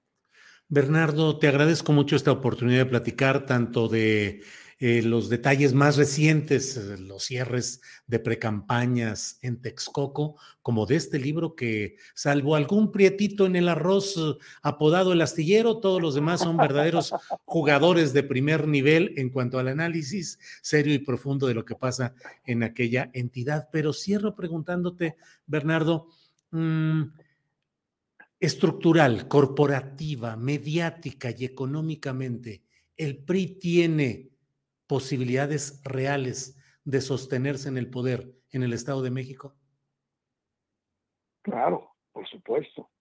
Tiene el grupo Atlacomulco, primero es el grupo político más poderoso en el país, lo sabes muy bien, y tiene una máquina electoral muy bien aceitada que está eh, sentada en las bases del gobierno. Allí, eh, en estos momentos, hay una reconversión hay una reconversión del aparato estatal en un aparato electoral muy fuerte. Eh, tienen una gran capacidad de, trabajar la guerra sucia. Recuerda, recordarás cómo eh, le pegaron durísimo a, Josefina Vázquez Mota. Le sacaron un fideicomiso que al Peña Nieto le había dado de mil millones y no se le acabaron con él. Empezó en primer lugar Josefina y terminó en un, en un vergonzoso cuarto lugar. Recordarás cómo le pegaron a Jacob cuando su nombre, su identidad y todo lo que pasó, la, la bajaron. E igual con Mendoza, ya es decir, tiene un aparato muy fino, muy trabajado, y eh, tiene diversas facetas. Una de ellas es la guerra, la guerra sucia, el manejo de encuestas, tiene una militancia fuerte.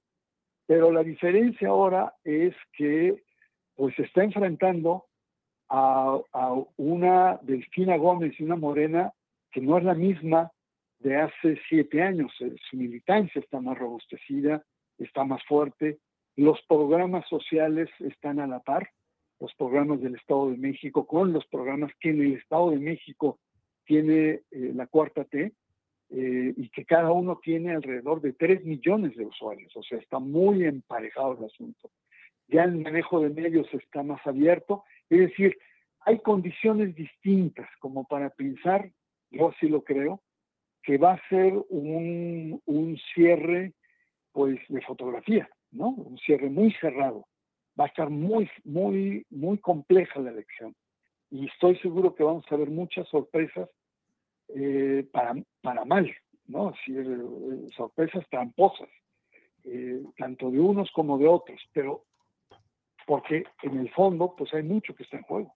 Lo que está en juego es ni más ni menos. Uno, la continuidad del PRI, su existencia está en juego en este proceso. Y dos, la presidencia de la República, ni más ni menos.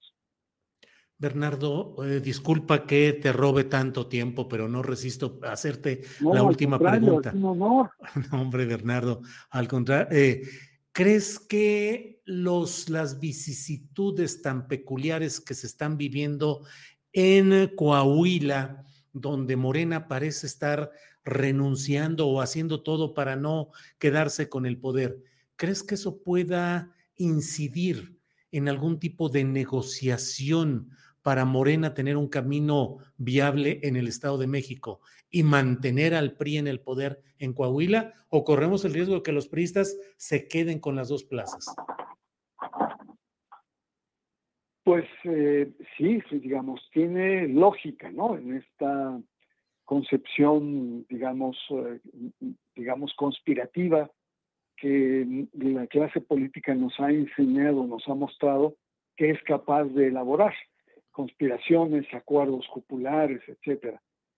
Eh, yo lo, lo, que creo es que eh, independientemente de lo que, lo que está pasando en Coahuila, la fragmentación de la coalición de Morena eh, em, eh, es relativamente autónoma lo que está pasando en el Estado de México. Puede ser que haya un cierto acuerdo con ciertos sectores, pero yo lo que estoy viendo acá, y sobre todo siguiendo las posturas de los sectores en el YEN, no solamente en, en, en la prensa, sino en, en, cómo se, está, se están alineando las fuerzas, yo sí creo que en el caso del Estado de México, el, el PRI o un sector del PRI importante va con todo. O sea, va, va a, a, buscar eh, el, el ganar la elección no importa cómo, no importa cuánto y no importa con quién. Así, con dinero y más dinero, que es la fórmula que le ha funcionado hasta el momento. Eh, y, los acuerdos que se puedan dar, pues probablemente se den más en términos de civilidad, pero todo apuntaría que incluso este proceso electoral termine en tribunales, por lo apretado que pueda estar.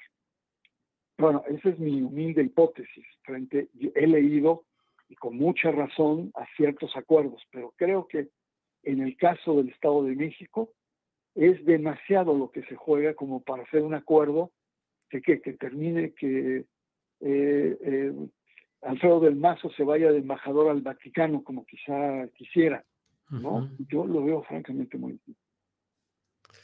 Bueno, pues uh, Bernardo, muchas gracias por todo este análisis tan completo. Te lo agradezco de verdad, de verdad. Al contrario, te envío un abrazo y, y, además te agradezco públicamente el que hayas participado, el esfuerzo con tantas cosas con las que andas.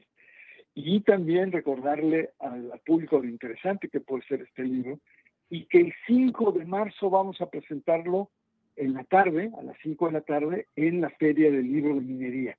Y ahí el público va a poder encontrar precisamente al señor Julio Astillero, Julio Hernández, el astillero del análisis político. Ahí nos veremos el próximo 5 de marzo, 5 de la tarde, Palacio de Minería, presentación del libro coordinado por Bernardo Barranco, El regreso al infierno electoral. Bernardo, te mando un gran abrazo y te agradezco mucho que hayas hecho todo el esfuerzo para que hayamos podido tener esta plática que ha resultado muy interesante, muchos comentarios en el chat y muchas asistentes a escuchar esta plática. Bernardo, muchas gracias. Un abrazo muy grande, Julio. Hasta muy pronto. Hasta pronto, gracias. Eh, bueno, antes de cualquier cosa, déjeme ir rápidamente con Adriana Buentello a ver qué otra información tenemos por ahí antes de pasar a la mesa de periodismo. Adriana, ¿qué tenemos por ahí? Julio, ya por acá, eh, pues con algo de la conferencia mañanera también relevante. Fíjate que hoy el presidente López Obrador aseguró que su gobierno va a buscar convencer eh, al gobierno de Estados Unidos para que haya un cambio en este eh, bloqueo económico impuesto a Cuba, porque consideró que es inhumano. Vamos a escuchar qué fue lo que dijo. Nosotros vamos a hacer gestiones, trámites para buscar un acuerdo. Cuando el presidente Obama se avanzó, hubo un acuerdo, intervino hasta el Papa Francisco, bueno, visitó el presidente Obama Cuba, se eh, mantuvieron las cosas eh, en mejores términos. Sin embargo, al cambio con el presidente Trump, esa política de acercamiento retrocedió y fue cuando eh, pusieron a Cuba en la lista de los países terroristas. Imagínense eso. Ninguna justificación. Sí. Ah, va del ruido, el gran ruido que está generando esto Adriana Buentello, sobre todo en los sectores de derecha y de ultraderecha, que dicen que es la confesión del talante socializante. Alguien puso por ahí que es la confesión, creo que Jorge Ramos, de que es la confesión del socialista que siempre quiso ser López Obrador, alguna cosa así, Adriana. Julio, pero además, como dependiendo también de qué grupo hay, eh, pues menciones de ciertas dictaduras, de unas sí, de unas no. O sea, hay selectividad también en tanto en los discursos políticos como en el análisis, porque de pronto hay algunas que de plano nunca, pues nunca aparecen en, las críticas. Eh, Julio, vamos eh, a entrar ya en la mesa. Regresamos en un ratito más con más información. Regreso. Muy bien, Adriana, gracias. Regresamos en un rato. Hasta pronto. Eh, son las dos de la tarde con 32 minutos y este lunes vamos a pasar de inmediato a nuestra mesa de periodismo de esta parte final de nuestro programa. Usted sabe que tenemos eh, las voces expertas de los connotados periodistas Salvador Frausto y Jorge Meléndez. Así es que ya están por ahí. Don Salvador Frausto, buenas tardes. Hola, muy buenas tardes, Julio. ¿Qué? Eh, gran gusto estar en este espacio, arrancando esta semana que va a estar buena informativamente. Y también un abrazo para Jorge. Gracias. Jorge Meléndez, buenas tardes. Buenas tardes, un abrazo a todos. Creo que en efecto esta semana va a estar muy movida. Ya empezó, pero va a estar más. Jorge, ¿qué onda con que no quiso declarar Genaro García Luna? Ya estábamos todos esperando ahí un enérgico, histórico discurso de autodefensa del exsecretario de Seguridad Pública durante el gobierno de Calderón y decidió no hacerlo. Y por otra parte, lo que declara el rey Zambada de entregas de cantidades de millones de dólares al propio García Luna, que es eh, pues una continuidad de lo que ya había dicho él en ocasiones anteriores, el propio Rey Zambada. ¿Cómo ves todo esto, Jorge?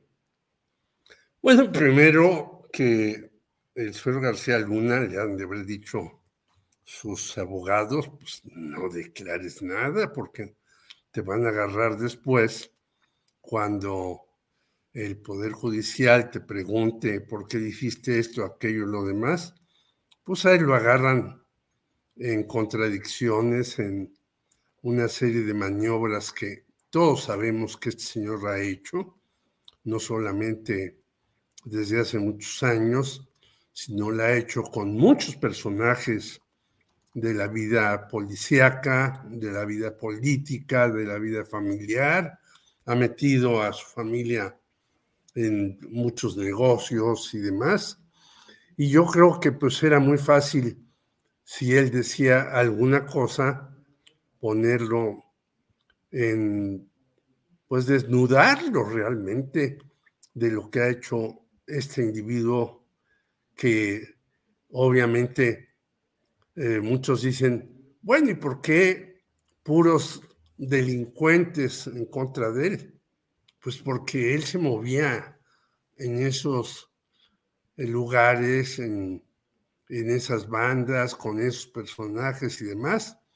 Y lo que el rey Zambada ha dicho, pues este, ya lo sabíamos de cierta manera, y lo dice también, pues para quitarse años de cárcel, porque ya sabemos que el sistema también muy maquiavélico de justicia de Estados Unidos condena a algunos sin tener pruebas y salva a otros, porque el jurado, los dos que están ahí son conmovidos, porque pobre señor, todo el mundo la ataca, a lo mejor no es malo y demás, y tienen deliberaciones en privado, y puede ser que hasta este señor García Luna salga absuelto.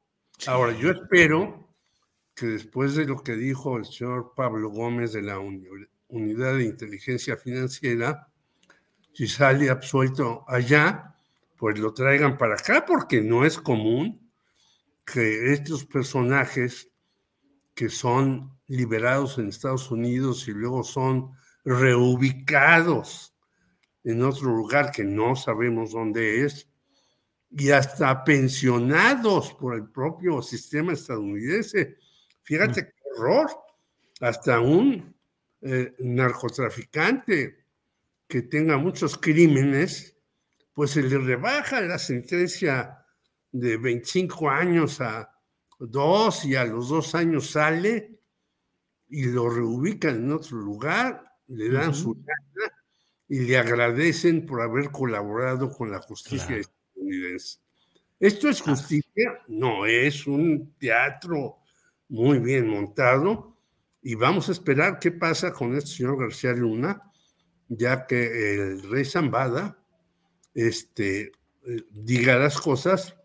Y hay que recordar que su hermano Ismael, el Mayo Zambada, lleva 40 años siendo narcotraficante y lo conocimos gracias a la audacia de Julio Scherer García, que se tomó una foto con él y sale en la portada del proceso y muchos dijimos, ah, pues este es el señor. El famoso.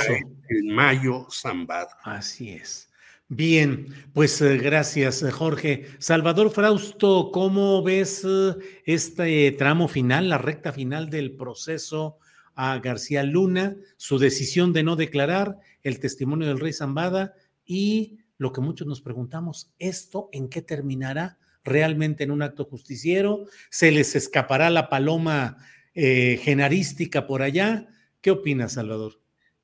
bueno, me parece que lo que hemos visto en estos eh, días del juicio allá en Nueva York a Genaro García Luna es una especie de crónica del narcoestado de aquellos eh, años. Es decir, eh, es fascinante ver un testimonio tras otro y, em, y, ver la manera en la que se ha documentado en algunos em, trabajos periodísticos, principalmente en libros, eh, cómo era la relación de Genaro García Luna con los políticos y con los narcotraficantes de la época en la que él fue un, un super eh, secretario, un, del super policía, le llamaban en aquellos años.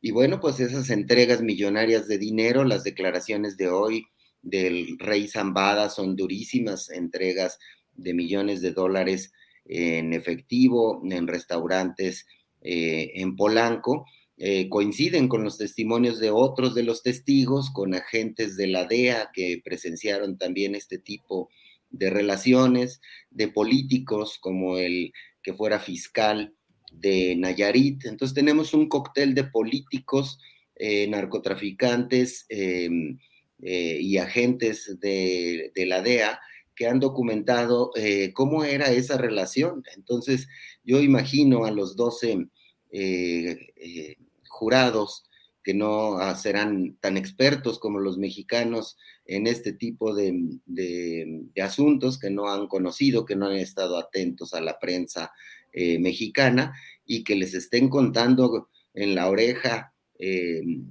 diversos testimonios de cómo era ese narcoestado y cómo se relacionaban de una manera tan cercana, me parece que es muy fuerte, a mí me parecería que que hay suficientes evidencias como para condenar a, García Luna. Y la crítica, por supuesto, ha sido el tema de que hacen falta eh, algún tipo de documentos, un video, y lo que pues eh, decimos es, Genaro García Luna era un pillo, pero no era un tonto, ¿no? Es, muy difícil que haya por ahí algún tipo de, de video, pero sí se han revelado algunas tipos de conversaciones de elementos de inteligencia que dan cuenta de qué tan corrupta era la Policía Federal, qué tan corrupta fue la, la AFI, eh, qué tan corrupta fue la Secretaría de Seguridad Pública que él encabezó. Y es, eh, me parece, eh, tremendo, apabullante darnos cuenta de, este, mm, de esta cosa que será una serie seguramente o, se, motivará películas y libros y demás, eh, con todo el cúmulo de testimonios y de evidencias sobre lo corrupto que era em, García Luna y cómo pues em, fue protegido por algunos presidentes y se ha salpicado ahí los nombres de Vicente Fox, de Felipe Calderón, incluso de Enrique Peña Nieto. Entonces, la protección que le brindó eh, García Luna al Chapo Guzmán me parece que está em, debidamente documentada por diversas eh, fuentes. Entonces, em, sí viene una decisión importante para, para, el, para el jurado. Y, qué bueno que no testificó, me parece que el villano del, del cuento se hubiera dañado más a sí mismo si testifica, pero bueno, esa es una decisión de sus, de sus abogados. Hay, hay un eh, escritor jalisciense al que mucho respeto que se llama Oscar Tagle, que siempre digo es un gran jugador de palabras. Leo con frecuencia lo que escribe y digo es sensacional. Y acaba de poner Oscar Tagle, que en Twitter lo puede usted leer como arroba tagleachi, y pone un tuit que dice, más mudo que tartamudo. Claro, ¿eh? Más mudo que tartamudo, pues sí. Jorge Meléndez. Em, Pero yo quería agregar a lo que dijo Salvador, también hemos más o menos visto la corrupción en la DEA y en el FBI, porque esto no se hizo solamente en México, Julio, y hemos visto la ausencia de quienes recibían en Estados Unidos el producto y cómo lo distribuían en todo ese país y quiénes lo enviaban hasta Europa y demás. O sea, en este juicio hay unas ausencias pavorosas del el Estado que también está metido en narco, que se llama Estados Unidos. Sí. Jorge, eh, avanzando en tu turno, te quiero preguntar cómo ves los cierres de campaña en, o de precampañas en el Estado de México y en Coahuila, porque finalmente tenemos la vista puesta en lo que está pasando en Nueva York, el juicio por las propiedades en Miami, pero la política en México sigue caminando y los mismos factores que están en el banquillo de los acusados en Nueva York y en Miami, pues están también hoy con sus banderas partidistas en las plazas electorales. ¿Cómo ves esto de los cierres de precampañas? Y el trayecto que llevan los partidos en estos dos estados. Jorge, por favor.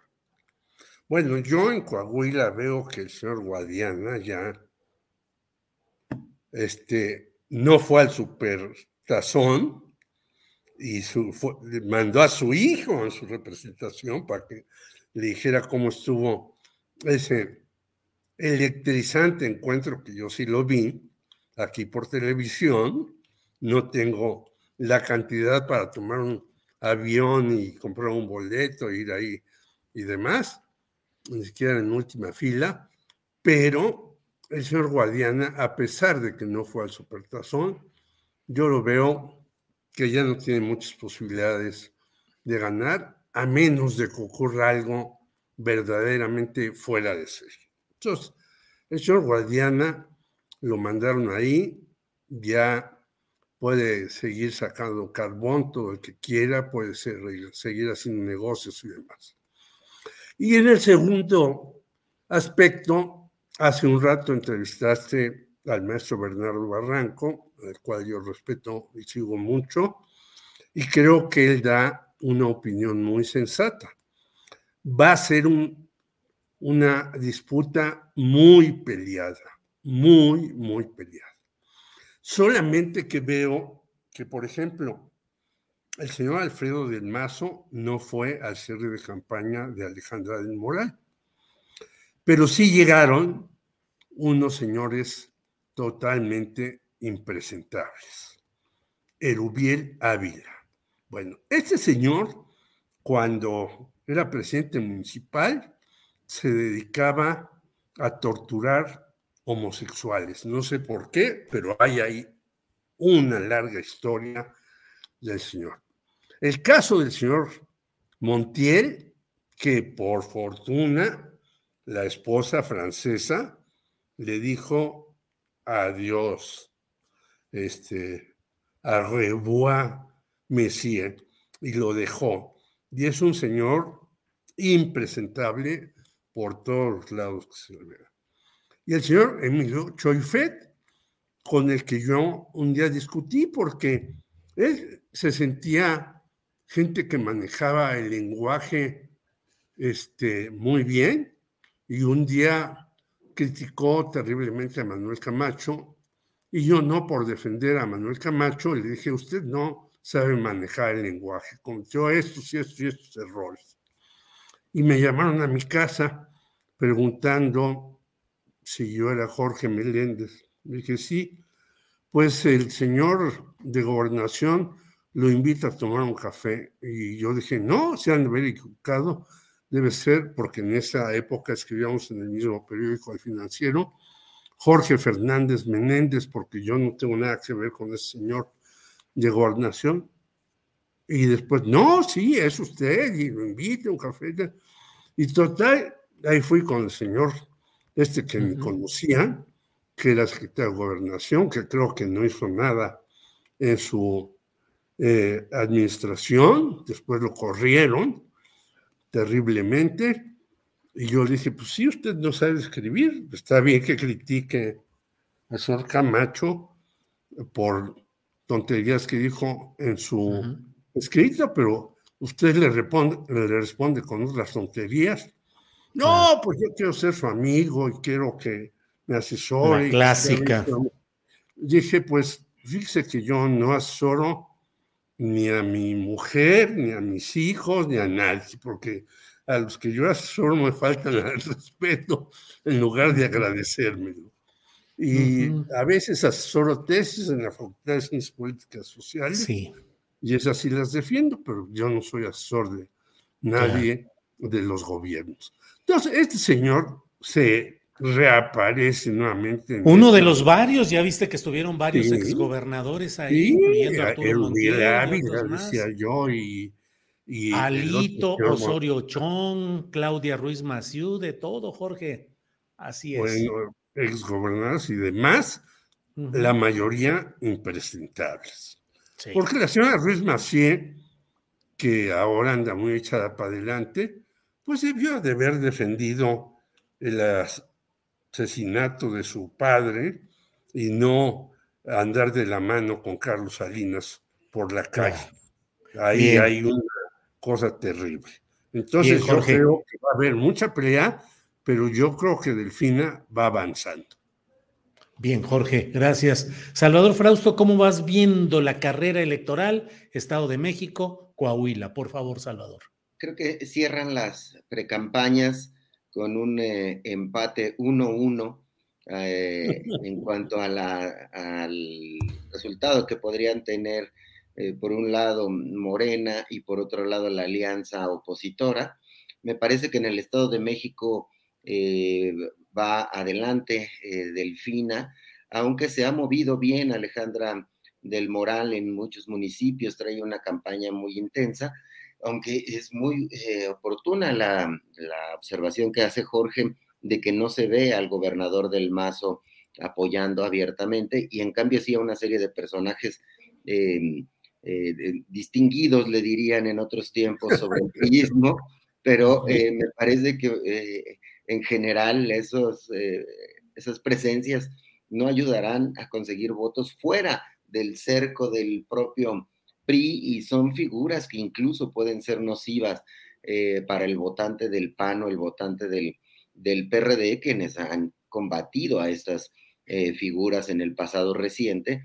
Entonces, ese es uno de los grandes problemas que enfrenta la alianza entre PRI, PAN y PRD, que es que los propios priistas eh, les parezcan atractivos a los panistas y a los perredistas. Entonces, en ese sentido, parece una una em, alianza de, caparazón, en el cual lo que vemos en las giras de, Alejandra del Moral es eh, pues una fuerte presencia de los eh, militantes del PRI que sí están acompañando a su candidata y que han llenado ciertos escenarios, pero sin embargo se ve em, más fuerte los recorridos que está haciendo Delfina, apoyada por el PT, eh, por el Partido Verde, ahí lograron cerrar filas y me parece que van van con ventaja eh, hacia la campaña, aunque por supuesto en una campaña pues todo eh, está por, por definirse. Eh, caso contrario es lo que ocurre en Coahuila, que se ve adelante a la alianza de PRIPAN y PRD, lo cual pues dejaría ese estado que siempre ha sido gobernado por el, por el PRI en manos de ese mismo eh, partido. Eh, en este caso, el Morena va con un candidato, el PT va con otro candidato y el Partido Verde en alianza con algún otro va, va por su cuenta. Entonces pareciera que se dejaron la plaza libre, ya sea eh, deliberadamente o porque no pudieron ponerse de acuerdo para lanzar un candidato común.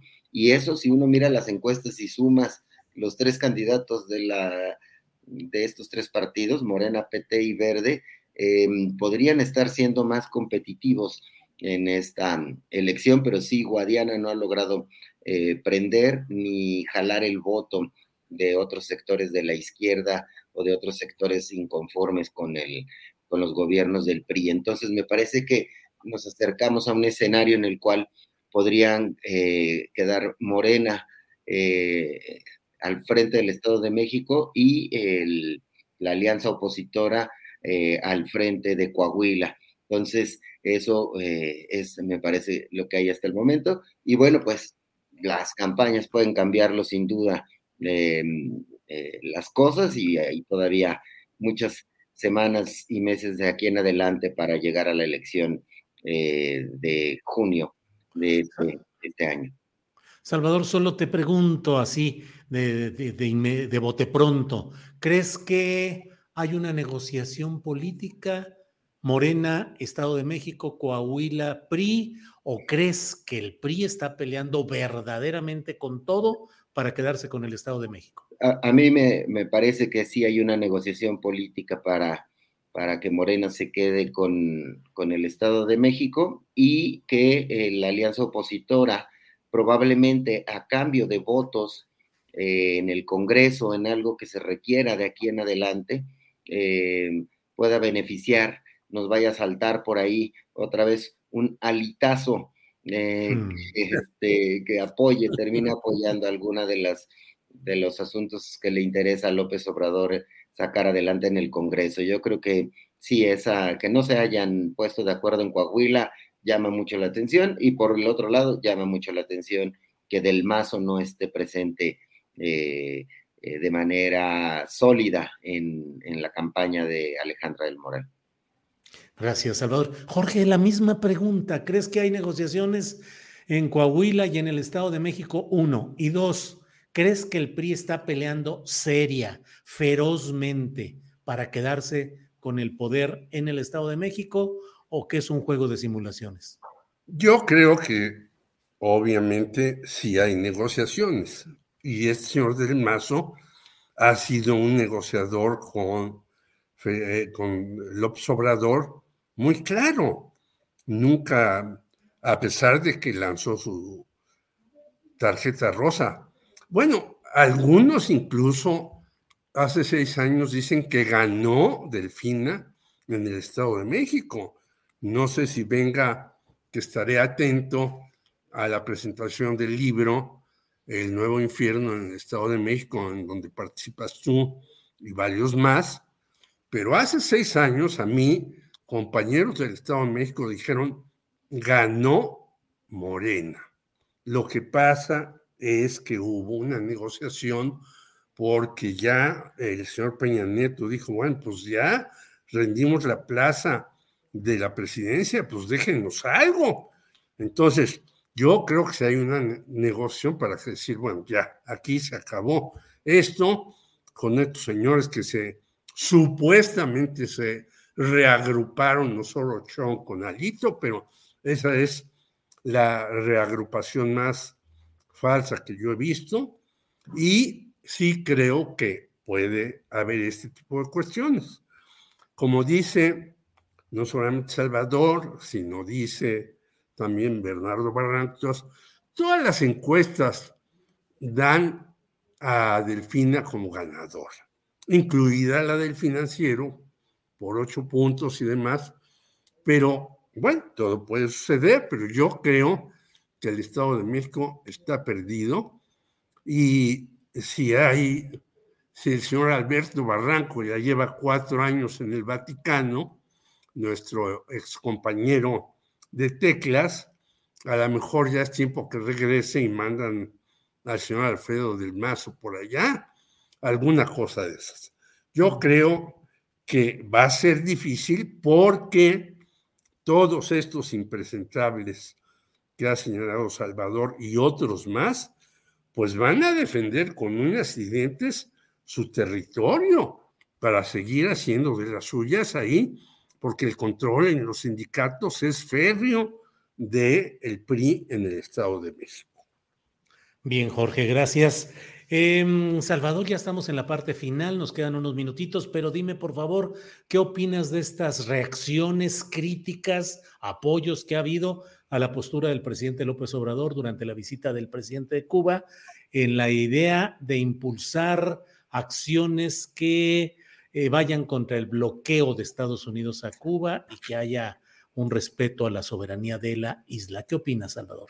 Me parece muy importante, Julio, que el presidente López Obrador, eh, que se ha erigido como uno de los eh, líderes de la izquierda latinoamericana, junto con Lula da Silva y otros presidentes importantes que están, acaban de llegar al poder, como los presidentes de Colombia o de Chile, Em, se coloquen en un lado de la ecuación que es exigir el, fin del bloqueo a, Cuba y más en, un momento político que es previo a las elecciones de los Estados Unidos, donde por la popularidad tan baja que tiene em, Biden y que no ha podido em, empujar posiciones más moderadas, eh, que son las que suelen tener eh, los demócratas, y ante el riesgo de que regrese un republicano a la Casa Blanca y que probablemente incluso podría ser Donald Trump, es muy importante que alce la voz el presidente López Obrador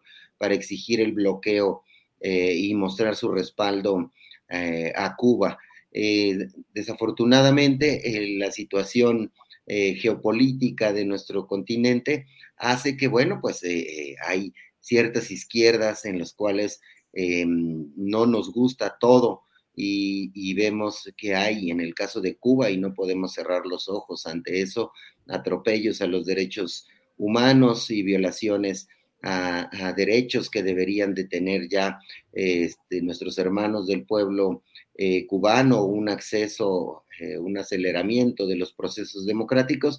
Sin embargo, por la cuestión eh, geopolítica, han decidido la mayoría de los líderes de izquierda latinoamericana colocarse en una posición de respaldo a Cuba en este tema tan particular que es el fin del bloqueo a Cuba como una condición inicial para poder generar algún tipo de transformación en la isla. Entonces, me parece que es interesante y que mm, además eh, mete en un aprieto al canciller Marcelo Ebrard para poder eh, negociando y dialogando con los estadounidenses, pero hasta el momento parece que ahí la va librando el canciller con este, con este tipo de, posiciones, pero eh, pues sí, es, interesante.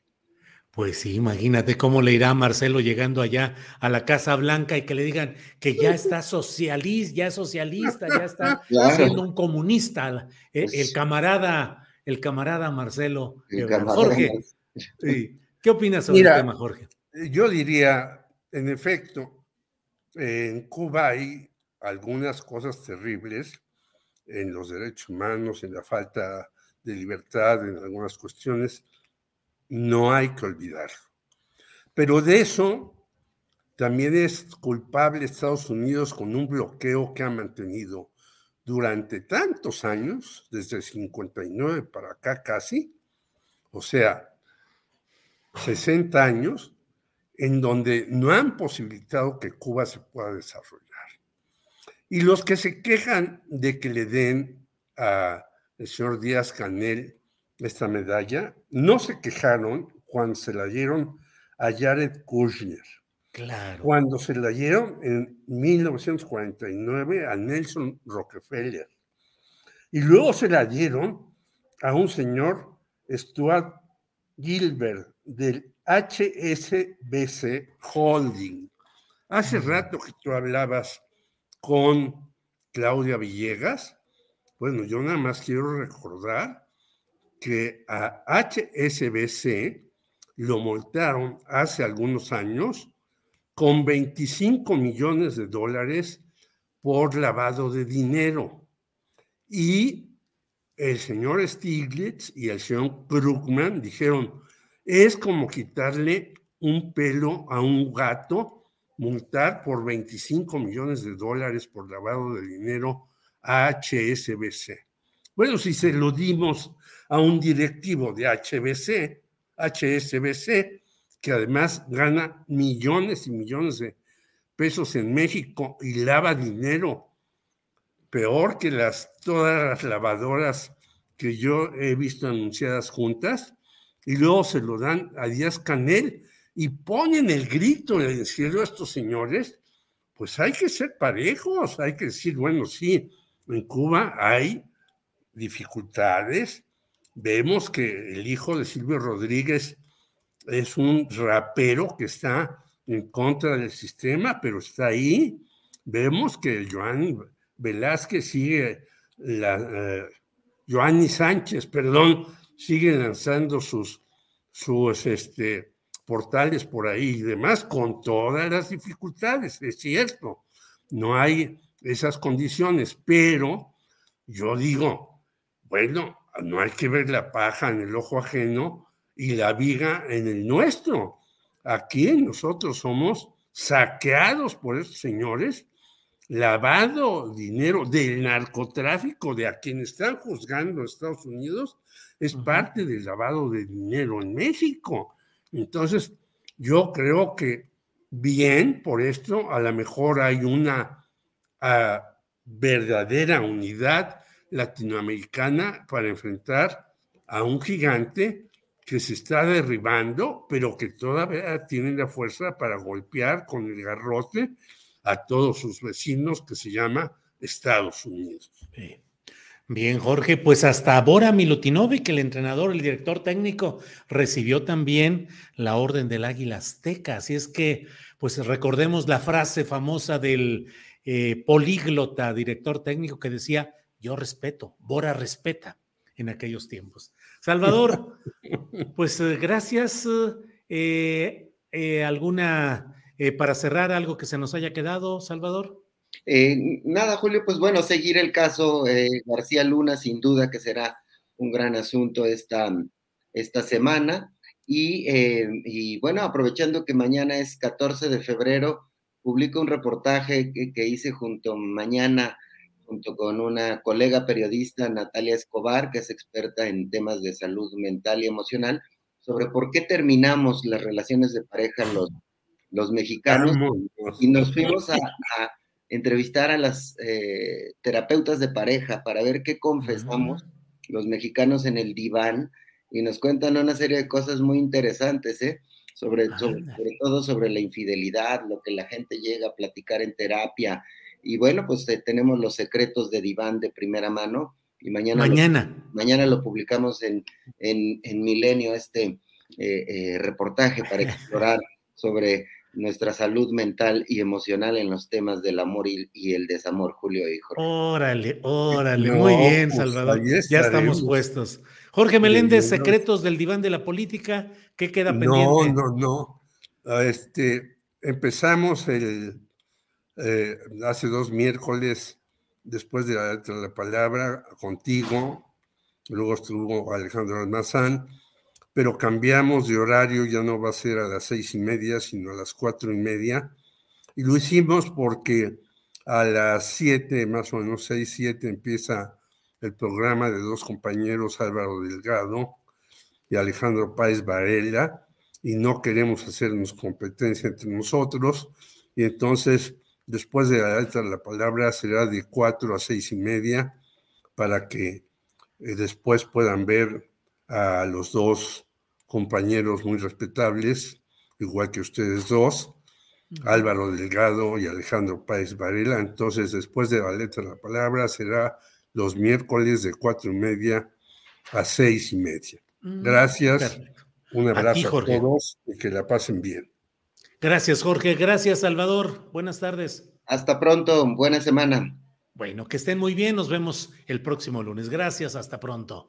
Son las 3 de la tarde con 6 minutos y pasamos de inmediato con mi compañera Adriana Buentello. No se vaya, que hay todavía mucha información, muchos comentarios. Todavía no huele a sopita. Espérese tantito. El ah. aroma llegará en un ratito más. Adriana. No, ya huele a 14 de febrero con ese trabajo que están anunciando, están anunciando Salvador.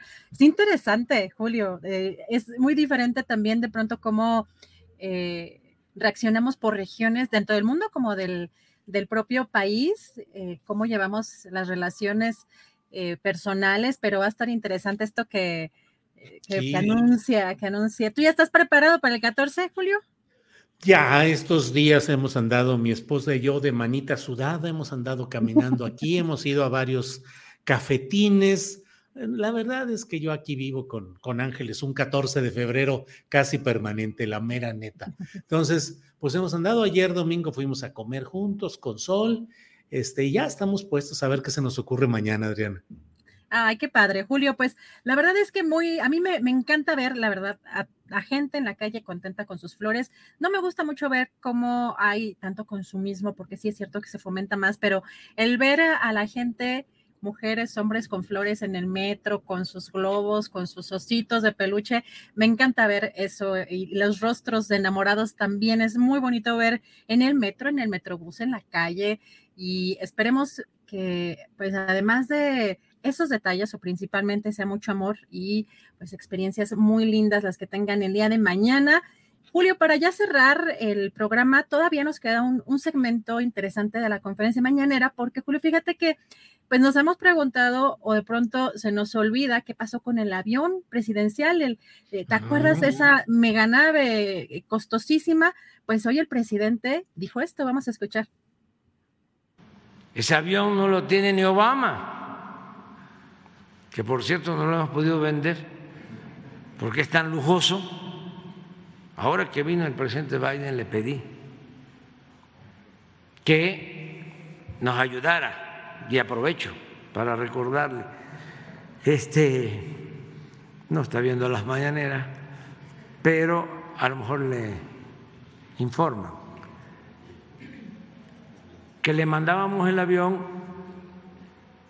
y que nos mandaran eh, aviones de carga, eh, helicópteros para eh, apagar incendios que nos ayudara con eso. Me dijo que lo iban a ver. Entonces ahí está la posibilidad. Al avión se le está dando mantenimiento constantemente, está en perfectas condiciones. Pues ese avión es un avión que ha salido en rifa, sin finalmente rifarlo, eh, que se mantiene ahí en los hangares. Este, toda una historia de este avión que nomás no ha salido, pero le sirvió al presidente de la República para fijar una postura muy clara de rechazo a esas eh, formas faraónicas de ejercer el poder, eh, que fue una herencia que dejó Felipe Calderón a Enrique Peña Nieto y que Enrique Peña Nieto, pero claro que lo disfrutó como todo un faraón volante eh, yendo de un lado a otro y bueno, no se ha podido vender porque ciertamente pues es un vehículo, es una nave tan lujosa y tan especial, tan personalizada, que quién se va a atrever a comprar. Tú, Adriana, ¿no has pensado en, si te hubieras ganado la rifa, qué hubieras hecho con el avión? Pues obviamente eh, la parte económica, o sea, los recursos, eh, si nos hubiéramos, bueno, es como el equipo, ¿no? Si nos hubiéramos ganado el avión, pues nos pasamos, ¿no? Nos vamos a cubrir, ah, nos vamos a cubrir este, eh, con todos los reporteros, este, todas las noticias internacionales. No, pero fíjate, Julio, que, que la verdad es que sí, cuando llega esto de qué haría yo con dinero, eh, no me interesa a mí como la parte de ya este, superficial de andar presumiendo cosas, porque creo que en algún momento todos tenemos esa etapa capitalista, consumista. Hay algunas cosas que son necesarias, ¿no? O sea, eh, en términos, por ejemplo, laborales, un smartphone, pues aunque por más socialista o comunista que uno sea, la verdad es que pues no puedes estar desconectado del mundo porque finalmente hay eh, ciertas eh, cuestiones que rigen, ¿no? Todo, todo lo que es el, el planeta entero en términos de políticas y relaciones humanas. Pero a mí me gustaría, Julio, si tuviera dinero, poner refugios para animalitos, para gatitos.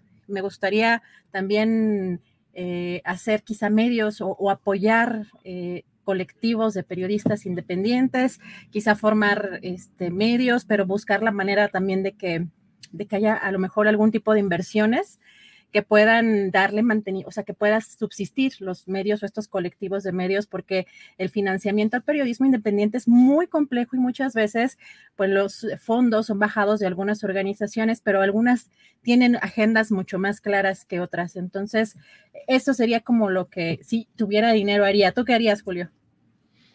Yo, sin lugar a dudas, este, haríamos un medio, pero si fregón, haríamos eh, programas, eh, tendríamos corresponsales, reportajes especiales y le pelearíamos duro al mal periodismo que subsiste en nuestro país. Yo siempre lo he pensado en eso. A veces con Ángeles, porque Ángeles fue eh, conductora de programas de televisión en San Luis Potosí y trabajamos juntos algún tiempo en una estación de radio en San Luis Potosí, en Radio Universidad de San Luis Potosí.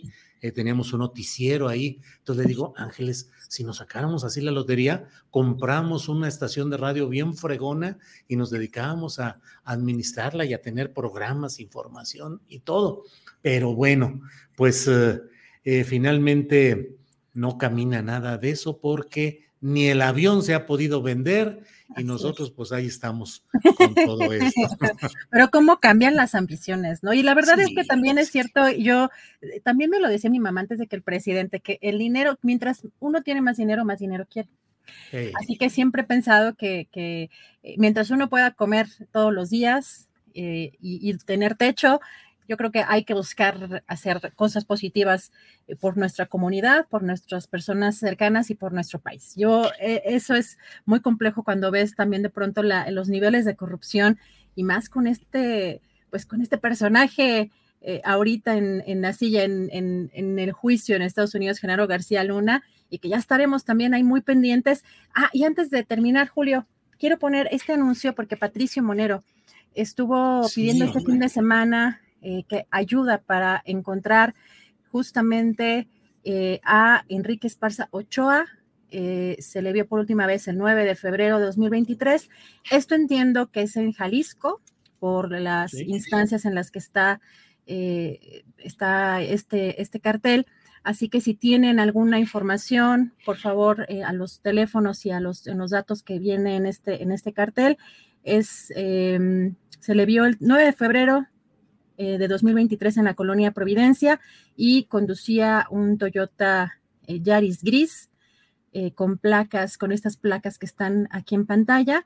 21 años, un muchachito, Julio, un muchachito que, que, no, no ha aparecido y ojalá nos puedan ayudar a, difundir esta, pues este cartel para, para localizar a Enrique Esparzo Ochoa, Julio. Sí, pero Adriana, fíjate lo que son las cosas.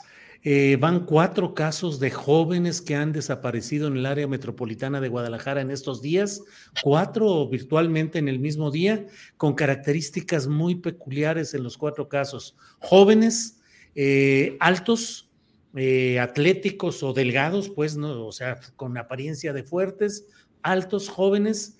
y pues resulta muy preocupante. Hoy hoy a las cuatro de la tarde, en un rato más, habrá una manifestación, si no me equivoco, en la glorieta de los niños héroes acá en Guadalajara, de familiares y gente que está en demanda de que aparezcan estas personas. Uno de ellos sí apareció eh, de treinta y tantos años de edad, jesuita, con apellidos eh, eh, como de origen brasileño, de, Sau, de Sousa o algo así, jesuita, desapareció luego de salir del ITESO y bueno, pues mucha preocupación acá en Guadalajara por esta oleada de desapariciones que parecieran tener un patrón, personas fuertes, altas, em, jóvenes, en fin.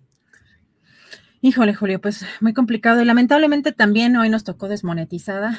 Sí, sí Hoy ya, ya sabemos que parece que causa mucho ruido el juicio eh, a García Luna. Así que bueno, esperemos que regresen la monetización. Por lo pronto, si pueden dejar su like, nos ayuda mucho también si pueden aportar, pues también mejor. Y peor te lo digo, Adriana, el viernes tuvimos nuestra sensacional mesa del más allá.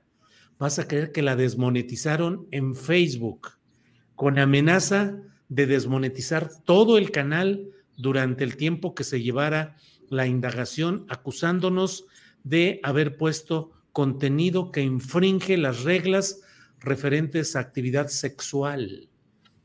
Y a mí se me hace que fue culpa, no, no, ni, ni, de chiste, pero sabes que en la imagen que nos mandaron para notificar que estaba desmonetizado, ponen a Fernando Rivera Calderón, que puso, que no sé dónde estaba, pero detrás de él había un cuadro, digamos, como de estilo renacentista, una pintura clásica, con un desnudo de la parte superior del cuerpo de una mujer, es decir, se veía el pecho de una mujer desnudo, y es probable una dos, o que fue por eso, o que fue por la plática que tuvimos acerca incluso de Chopin y de Tchaikovsky en sus problemas por su sexualidad como homosexuales que fueron, quién sabe, pero de frente Facebook nos dijo, este, castigados, se quita la monetización en todo el canal. Afortunadamente nuestro compañero Alfredo Hernández, como siempre, rápidamente pidió revisión, y hoy mismo nos dijeron que ya está liberado, que no hay ningún problema. Pero si no, nos hubiéramos llevado dos o tres meses desmonetizados en todo el canal, todo lo que pusiéramos, tal vez por una fotografía clásica en la cual se ve el pecho de una mujer, Adrián. Qué horror, estamos sujetos a estos algoritmos eh, completamente al eh, capricho de estos algoritmos, qué terrible, Julio, pero bueno, ojalá que eh, pues no vuelva a pasar, pero mientras tanto, pues tener informada la audiencia también porque sí nos ayuda mucho el que haya difusión, el que haya este likes, el que haya esa interacción, pues sí ayuda mucho también a que se resuelvan estos temas a veces más rápido. Pues bueno, ahí vamos adelante. Adriana, pues son las 3 de la tarde con 18 minutos.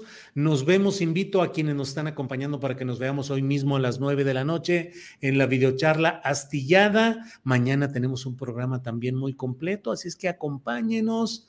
Y ahora sí, decirles el aroma gastronómico en curso, Adriana. Bueno, hoy huele ya chocolates del 14 de febrero, más sopita. Ah, sí, cierto, más que sopita, huele a chocolatito. Bueno, Adriana, pues que estés eh, bien, gracias a la audiencia, gracias tripulación astillero y hasta mañana. Hasta mañana.